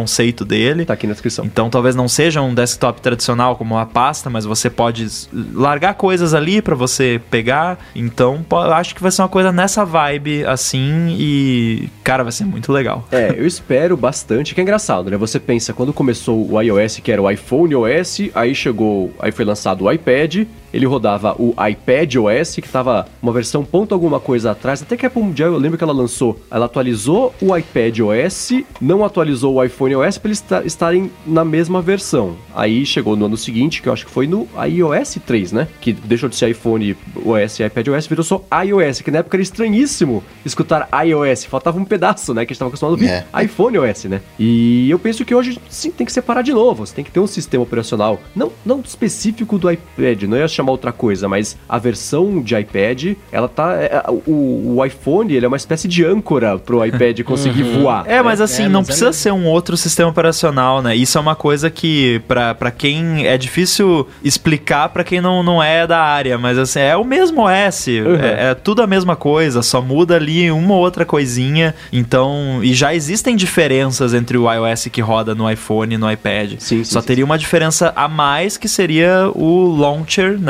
O- a home screen seria outro app do que é Aham. hoje, né? Que é perfeitamente uh, plausível pra Apple fazer. E, pô, eu podia ganhar um- uma bola de cristal emérita, né? Se, se eles fizerem isso, porque eu, eu- fiz futurologia aqui hoje. Cada um tem a sua bola vencedora, cara.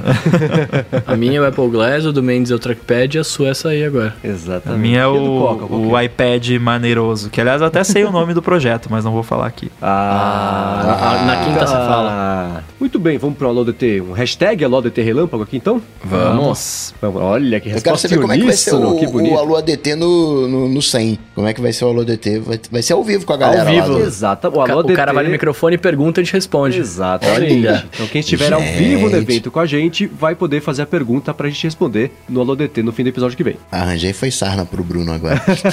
Não, pra mim não, cara.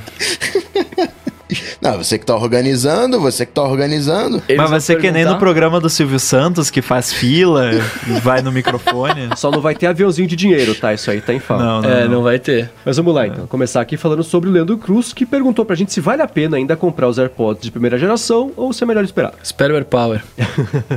São excelentes produtos, né? Acho que o melhor produto, ainda mais se a bateria estiver cheia, é maravilhoso. É, eu, aliás, eu posso, acho que eu posso contar o que eu contei pra você, né, Marcos? Que eu recentemente troquei os meus AirPods. Eu vinha usando já há mais de um ano, já há um bom tempo, qua- praticamente desde que lançou. E muito, assim, eu uso muito, mas muito mesmo. Tipo, o dia inteiro com os AirPods. E a bateria deles já tava muito desgastada, tanto dos AirPods E quanto da você só caixinha. percebe isso depois de um, de um tempo, né? Porque ela vai se desgastando aos pouquinhos e você não sente. E qual o meu problema hoje? Também tro- só, eu só troquei um, não troquei os dois. Então a duração da bateria é mais ou menos 4 horas pro meu uso. Então eu podia sair de casa e tal, fazer as coisas, voltava e ne- nem levava a caixinha. Só que agora, um continua durando as 4 horas, o esquerdo, só que o direito dura uma hora e meia. Aí não dá. Aí eu. Ah, dá um nervoso. Mas e aí, você trocou só um, você não nota a diferença de áudio entre um e outro? Porque o, o- ele novo, o som dele é um pouco diferente, não tem a cera do ouvido ainda ali que dá uma Mas modificada. é verdade, é isso mesmo. Mas é, mas é verdade. Aliás, no, meu não. resultado genético lá falou que eu tenho a cera do ouvido molhada. Opa! então talvez seja por isso que, que muda o som do. Pode dos ser. Faz margamassa Eu, ali, eu né? tenho notado que a caixinha dos meus AirPods, a bateria dela tá mais desgastada. Sim, eu preciso carregar ela uma vez a cada dois, três dias agora. Antes era quase uma É, semana. porque o meu tava durando assim, tipo, dos AirPods em si, umas duas horas, eu acho. É. Então tava bem desgastado mesmo. Hoje em dia dura umas quatro horas, tranquilo. Agora então... é a pergunta do Leandro, que ele perguntou se ele É, eu compra ou não. Então, Leandro, cara, eu nunca falo pra não comprar, a não ser que eu tenha certeza que vai lançar, tipo, no próximo mês. Então, compra. Porque, não, eu, assim, não Mas me bata uma depois... Bluetooth. É, então, mas essas coisas às vezes su- surgem antes. Pode ser que seja só uma revisão minor que não vai mudar grande coisa. Aham. Então, assim, é, não fique. Porque se você for ficar, ah, não vou comprar porque vai lançar novo, você não compra nada, entendeu? Aham. A não ser, claro, eu falaria que não se você me perguntasse há três semanas atrás, ah, compra o iPad Pro, eu falaria que não, né? Porque a gente sabia que ia lançar. Mas AirPods, tá meio em dúvida ainda. Se você quer, compra, cara. Depois vende usado, dá pra tirar uma boa grana. E reiterando, assim, ele se saiu dois, o primeiro vai continuar sendo excelente produto. É. Exato, exato. E se você tiver a oportunidade de viajar agora final de ano, se tiver lá, compra, cara, porque vale a pena. Ah, sim, vale. vale muito É. a pena. Eu trouxe um estoque. Sério? Alô, Receita, alô, Receita. Nada a declarar. A Agora, a Julieta Baldon, ela tá falando o seguinte pra gente aqui, ó. Ela quer entrar na minha, na minha lista aqui de dias sem, sem acidentes. Porque ela tá perguntando se ela pode entrar no mar com o iPhone X sem a menor preocupação. Não faça isso. Olha, sem a menor preocupação. Eu É. não faço nada na vida sem a Com menor toda preocupação. É isso que eu ia falar. Começar. Olha, Se você eu. entrar, tenha toda a preocupação do É. Brasil. Eu venho usando iPhones resistentes à água há um bom tempo. Eu não molho eles de jeito nenhum porque De propósito. por causa que eu tenho preocupação. Ah, na verdade, acho que nem sem querer eu cheguei a, a molhar. A única coisa assim, é, sei lá, se eu tô com a mão meio, meio úmida, eu não fico tão preocupado como eu ficava Aham. antes. Mas assim, é, então, tem teste que o pessoal fez que submergiu por meia hora em 20 metros no mar e, e ficou de boa. Mas eu conheço uma história de uma pessoa que. E aliás, é muito comum, né? Você vai viajar, se você vai para os Estados Unidos e tal. Aí, ah, vou na piscina do hotel, vou fazer um videozinho lá, botar no Instagram e tal. O que, que você faz geralmente quando você vai para outro país? Troca o chip. Ah, ah, o que que putz, essa acontece? É, então, tem uma borrachinha ali na, na tampinha do chip. Eu conheço uma pessoa que viajou pra fora, tirou o chip do Brasil, botou o chip internacional, fechou a tampinha. Legal. Foi pra piscina e morreu o iPhone. Ah. Aí a pessoa foi olhar e a borrachinha tinha ficado meio pra fora. Então existe um ponto fraco que Não é fui eu. a porta do, do SIM tray, não foi o Bruno. Então, assim, melhor não, né? Por quê? Não, e, eu- e outra coisa também, né? A certificação à prova d'água, na verdade, é para você ficar 30 minutinhos até um metro e meio, né? Se eu não me engano, um metro, um metro e meio. Só que quando você pega aquela certificação de relógio à prova d'água, que você vê lá 10 metros, 100 metros, na verdade é que aguenta uma coluna de 100 metros de água, mas a coluna completamente parada. né? Se você se mexe dentro da água, você tá mudando a pressão em cima dos componentes. O iPhone não, não é pra isso. Ele é pra caiu na água, você vai lá, corre, pula de roupa Isso. e tudo, tira o iPhone. É, isso sem Cara, contar que a água do mar, ela é salgada É. e ela tem partículas de areia que podem raspar na sua tela e causar belos arranhões. Tem Película. hélio também na, na, na água do mar, não? Tem, tem, Faz tem parar de tudo. funcionar, né? Que nem saiu. Então, O que não tem na água do mar, né? É. Agora então, sim, fazer uma fotinha embaixo d'água, tirou a fotinho, tirou o iPhone da água, não rola. É, no mar, mar não, no mar cara. não, cara, no mar não não. vai dar pra ver não nada Faz, no faz, mar. faz Que chuveiro. mar não é o mar do Caribe, é o mar do, do piscinão né? de Ramos, sei lá. Você quer tirar foto debaixo d'água? Faz o seguinte: molha a sua câmera. Ou então pega aquele ziplock, né? Aquele saco, coloca o iPhone dentro do. Eu já vi bastante saco gente fazendo isso. do- Ou vai no chuveiro, tira a foto. Ou coloca dentro de um copo também e tira a foto, vai ter o efeito. Coloca dentro da água, vai ter o mesmo efeito. Você já fez isso? Você pôs o iPhone no, no copo e tirou foto? Às vezes eu brinco na piscina ali, faço umas coisas ali, né? A gente, né? Copo, tem um copo vazio em cima da piscina e você vai fazendo uns testes, né? Hum, tá bom, tá bom. Agora, o Eric Manzato, ele tá dizendo que o iPhone ele conta os passos, só que outro aplicativo também conta os passos. Como é que ele faz para resolver o problema de não duplicar, já que ele tá pensando em ter uma Smart Band também? Bom, eu ouvi. Tem um podcast chamado Under the Radar, e quem participa desse podcast é o David Smith, que faz o aplicativo Pedometer Plus Plus, que eu gosto, e o Mark Arment, que faz também o Overcast. E eles falaram, o David Smith falou sobre esse tipo de problema há algum tempo, que ele tava falando sobre a dificuldade de fazer o aplicativo de pedômetro, que em teoria seria simples, mas ele deu lá os motivos todos pelos quais não é tão simples fazer. E ele falou que o próprio iOS já trabalha, por exemplo, né, se você tem o. Apple Watch e o iPhone, o iOS se ocupa de tirar essa, é- é- essa duplicidade de dados, né? Ele conseguir entender se você estava andando com o iPhone no bolso e o relógio na mão, ou com o iPhone na mão junto com o relógio, ele contabilizar uma vez só, porque um passo conta, o outro não e tudo mais. Então o iOS já faz é, esse trabalho. Dito isso, né, os aplicativos que contam passos também, eles puxam essa informação a partir dos- do, do pedômetro do iPhone. Então o dado não vai ser duplicado porque o sistema vai entender que, é, é, apesar do resultado estar duplicado, a fonte do dado é uma só. Então na hora que você estiver usando o aplicativo de saúde lá do iOS, por exemplo, para conseguir ver os seus dados, apesar de você pegar na, na informação de coleta de dados, pode ser que seja duplicado, na Isso, informação final não vai estar duplicado, ele vai conseguir eliminar isso aí. Então você não precisa se preocupar. Por exemplo, uh, talvez para exemplificar melhor que pedômetro é complicado. Você tem, usa três aplicativos para dormir. Cada um deles vai registrar que você iniciou o sono numa determinada hora. Se você entrar na lista de da coleta mesmo, dado bruto e exportar, você vai ver que vai ter três registros de sono. Só que quando você for ver o gráfico, vai dizer que você não vai tá, você não dormiu, sei lá, né? É, 24 horas. Você só dormiu 8 horas. Uhum. Ele vai meio que. A questão é como é que ele faz essa eliminação, né? Como é que ele escolhe o dado oficial, realmente, quando é que você começou a dormir e tal. E isso é mais complicado ainda na questão do, do pedômetro, como é que faz esse filtro ali que tem sempre né, mais erro, mas duplicação, duplicação, não. Você vai ter talvez um dado não até mais preciso, né? Que vai ter uma média ali, alguma é. coisa. Mas duplicado, duplicado, não. A minha dica é, seja nativo.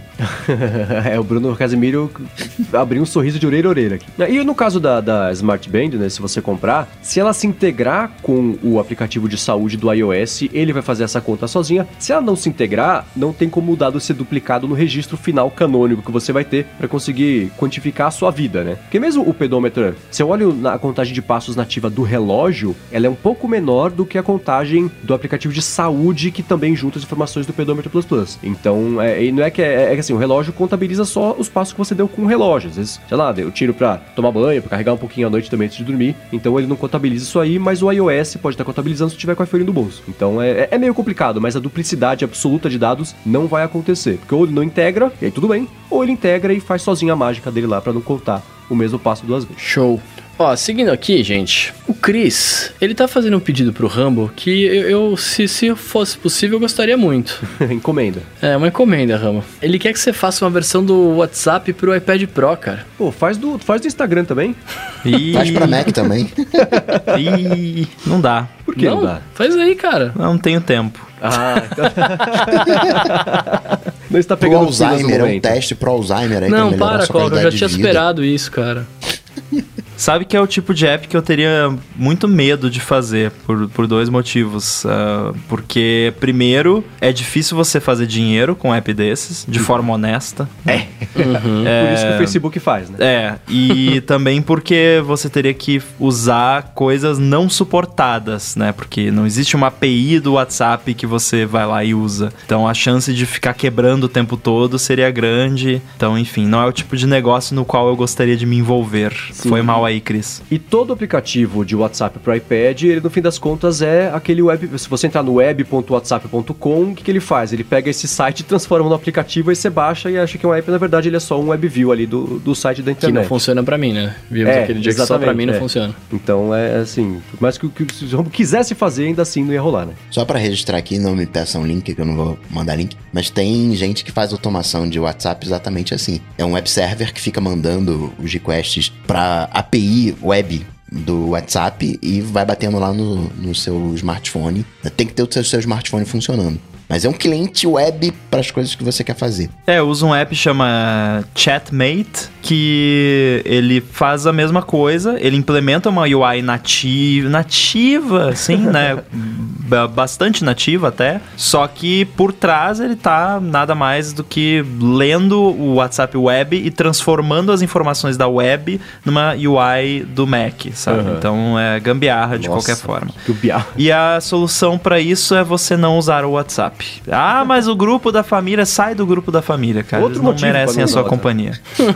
Bom, seguindo aqui, o Power of Mali falou o seguinte: ele quer saber se tem como editar os aplicativos de alguma categoria lá dentro do tempo de uso do iOS, porque ele queria selecionar redes sociais, mas e, e as redes sociais, a categoria do iOS, inclui o iMessage, que ele não queria que, que fosse bloqueado com redes sociais, porque para ele, e de fato, são coisas diferentes. Ele falou que se ele deixar o iMessage como sempre livre lá na configuração do, do tempo de uso, ele vai começar a contar como uso de rede social, então isso atrapalha no relatório dele. Então tem como ele pegar só o iMessage e trocar de categoria no, no recurso de tempo de uso do iOS? Eu, eu, pelo que eu andei pesquisando aqui, eu acho que não. Você já tentou, Marcos? Não já. dá. Quando ele fez essa, é, é, essa pergunta, eu procurei e não dá. A minha sugestão, ele mandou em dois tweets isso, né? Eu peguei o primeiro tweet, aí eu tentei fazer lá, não consegui, eu ia falar, bom, você pode só, a hora que ele bloquear o iMessage, você falar, liberar o dia inteiro. Ele mandou o segundo tweet, que ele não quer fazer isso, porque vai bagunçar os horários dele. Então, não dá ainda, pelo menos. Lá no tempo de uso do iOS, você abrir exceções para aplicativos, tipo, bloquear tudo de rede social, menos iMessage, né? Que seria uma solução. Ainda não dá para fazer. E a solução que dá para fazer é que você, dia após dia lá, usar a sua pata e liberar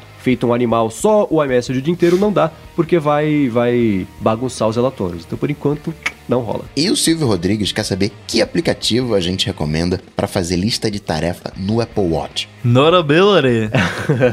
não tem, cara, esse não tem. Ah. Ah, assim, eu uso o Todoist. E aí, eu, eu, eu, eu uso mais assim, a lista de tarefa no relógio é mais pelo mercado, e aí eu abro lá a minha lista Pois de é. compras e enquanto eu tô com, com as duas patas, o carrinho de compras, eu vou fazendo ali direto, sem tirar o iPhone do bolso.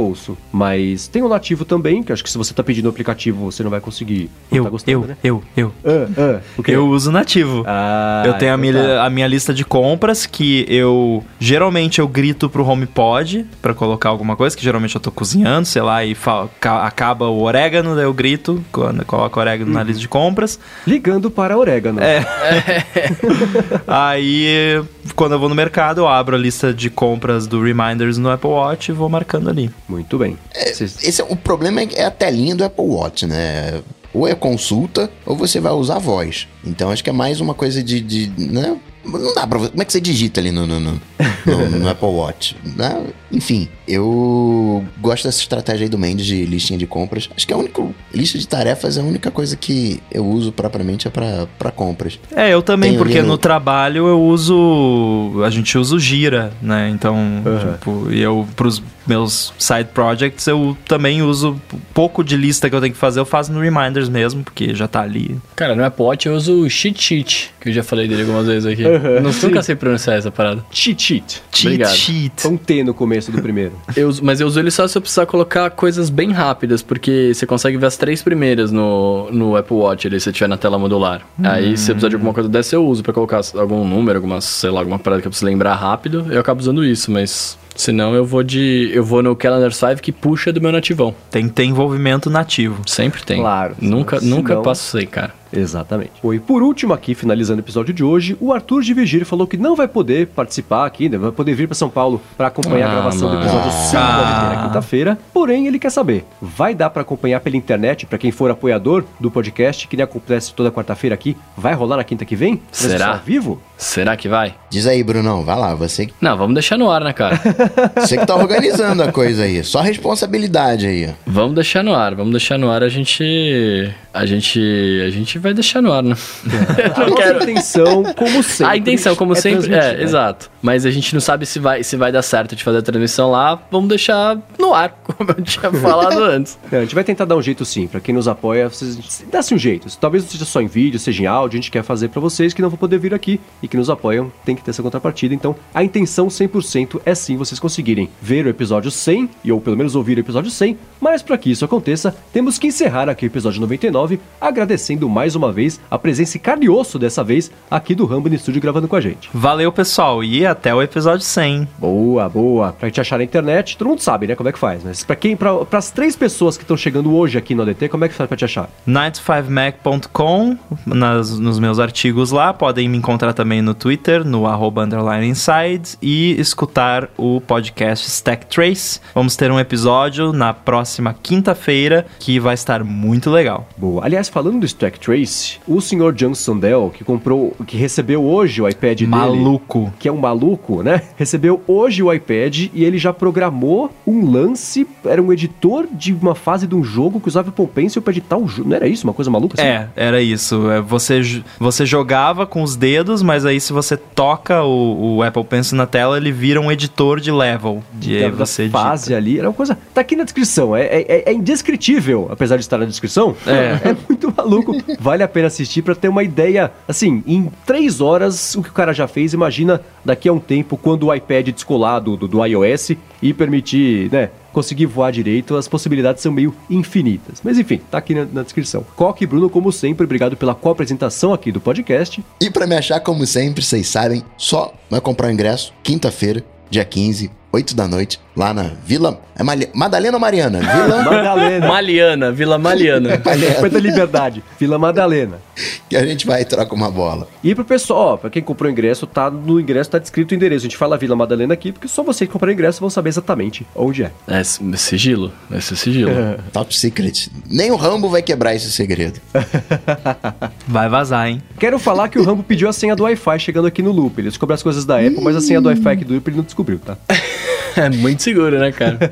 Mas diga lá, Bruno. É isso aí, eu sou arroba Bruno Underline Casemiro no Twitter, no Instagram, mais próximo de você e nos vemos ao vivo semana que vem. Bom, eu sou MVC Mendes no Twitter, apresento o Loop Matinal, podcast diário de segunda a sexta aqui do Loop Infinito. Quero agradecer aos nossos queridos adetensos no apoia.se barra de transferência que acompanham ao vivo aqui escolhem o título e sim, ajudam, na verdade fazem os episódios chegarem aqui de semana após semana para todo o resto da nossa querida audiência escutar. Agradecer também Eduardo Garcia aqui pela edição do podcast. E agora sim, tudo dito e posto, a gente volta na semana que vem ao vivo para gravação do episódio 100. Valeu! Falou, tchau, tchau. Falou!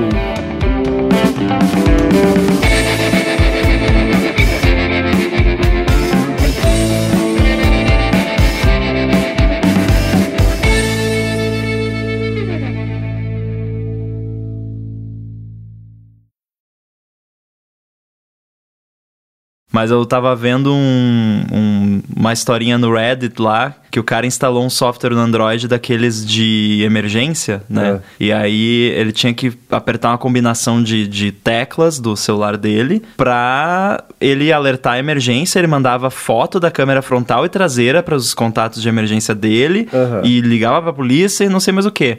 Aí ele tava usando o celular no banheiro.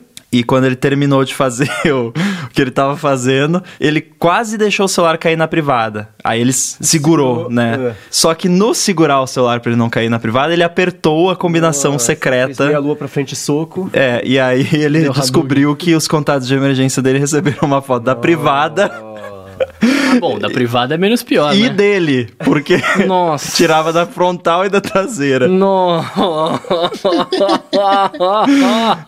Ah, não! Mais um motivo pra não levar o smartphone Pro para banheiro. determinados. Eu- É. Eu tava sentado no, no lobby do hotel esperando o Uber, lendo essa história. Eu cho- tava quase chorando de rir lá. O pessoal ficou me olhando, esse maluco. Nossa, que tragédia, né, velho? Mas vocês estão falando desse negócio de câmera que filma, se a gente saber, etc e tal. É, a gente que gosta de tecnologia, etc, a gente tá ligado que isso acontece, né? Enfim, o... eu tenho amigos que não são né, entusiastas da tecnologia e os caras não manjam essas coisas, tá ligado? É, aí hoje, estava lá eu no estúdio, trocando ideia e tal, re- meu amigo recebe um e-mail dele mesmo, saca? É, foi bizarro, recebeu um e-mail dele mesmo, é, falando que era um hacker, que ele tinha sido hackeado e que as fotos dele... É, calma. E que as fotos dele tinham, iam ser divulgadas porque ele era uma pessoa muito safada, que via muitos sites pornôs, etc, etc. E ele precisava depositar 800 dólares em Bitcoin na conta X, que senão as fotos seriam vazadas na internet, né? Aí eu fui meter uma pilha nele pra dar uma zoada, né? Antes de falar que, era, que, ele podia ficar tranquilo, né? Aí eu falei, cara, mas é que seu... Eu falei, mas você fez alguma coisa? Ele falou assim, cara, entrei num site pornô aí, mas pô, eu entro, né? Eu falei, não, beleza, todo mundo entra, cara, acontece tal. Mas você clicou em alguma coisa? Ele, não, cara, só no vídeo. Eu falei, é, mano, mas foi com celular? Ele falou, foi. Eu falei, é, você tá ligado que a câmera fica te filmando o tempo inteiro, né? Aí ele, não, como assim? Como assim me filma o tempo inteiro? Eu falei, cara, você tá mexendo aqui, ela tá filmando, tá ligado? Tipo, os caras estão vendo. Eu falei, o, o Mark Zuckerberg do Facebook, ele tampa a câmera dele. Ele falou, sério, mano? Eu falei, é, velho, os bagulho tá Meu filmando. Deus. Aí ele ficou desesperado, ele ficou desesperado, né? É. Aí, aí beleza, daí ficamos, ficamos nessa, nessa fita um tempo e tal. Aí uma hora eu falei, cara, eu tô zoando, isso aí é, é, é fake, é de mentira, pá, né? Tipo, os caras querem roubar sua grana e tal, mas de fato a câmera te filma. Aí ele meteu na frente da câmera a, a fita isolante, só que, tipo, no, fala, no, no falante inteiro aqui, no outro É, falante ele inteiro. fez um saca? lote. Fez um Então, lote, é. eu tenho aqui, ó. Você vê aqui, pessoal. ali. Ah, mas você fez uma bonitinha, Não, né, é, cara? na verdade eu não fiz, eu, eu ganhei pra fazer review e não fiz review. Olha lá. Isso aqui é um projeto do Kickstarter que eles fizeram, que eles te mandam um car- uma cartelinha com várias rodelinhas Aham. de várias cores, mas óbvio que eu usei a preta, né? Tem vermelha, vou botar uma bolota vermelha, tipo o negócio da coroa digital do, do Series 3 no- na câmera do Mac, né? Não, vai parecer que você tá gravando o tempo inteiro, né? É, com o negócio vermelho. então eu botei aqui. É legal, porque ela não é adesivo químico, é adesivo físico, né? Então você pode tirar e colocar de volta e tal. Ah, isso é bacana, velho. Então, mas ele não tinha esse adesivo aí, né? Então ele meteu a, a, fita isolante mesmo e ficou desesperado. Mas é engraçado, eu, eu falei isso brincando, mas, cara, muita gente não sabe, né? Tipo, principalmente os coroas digitais.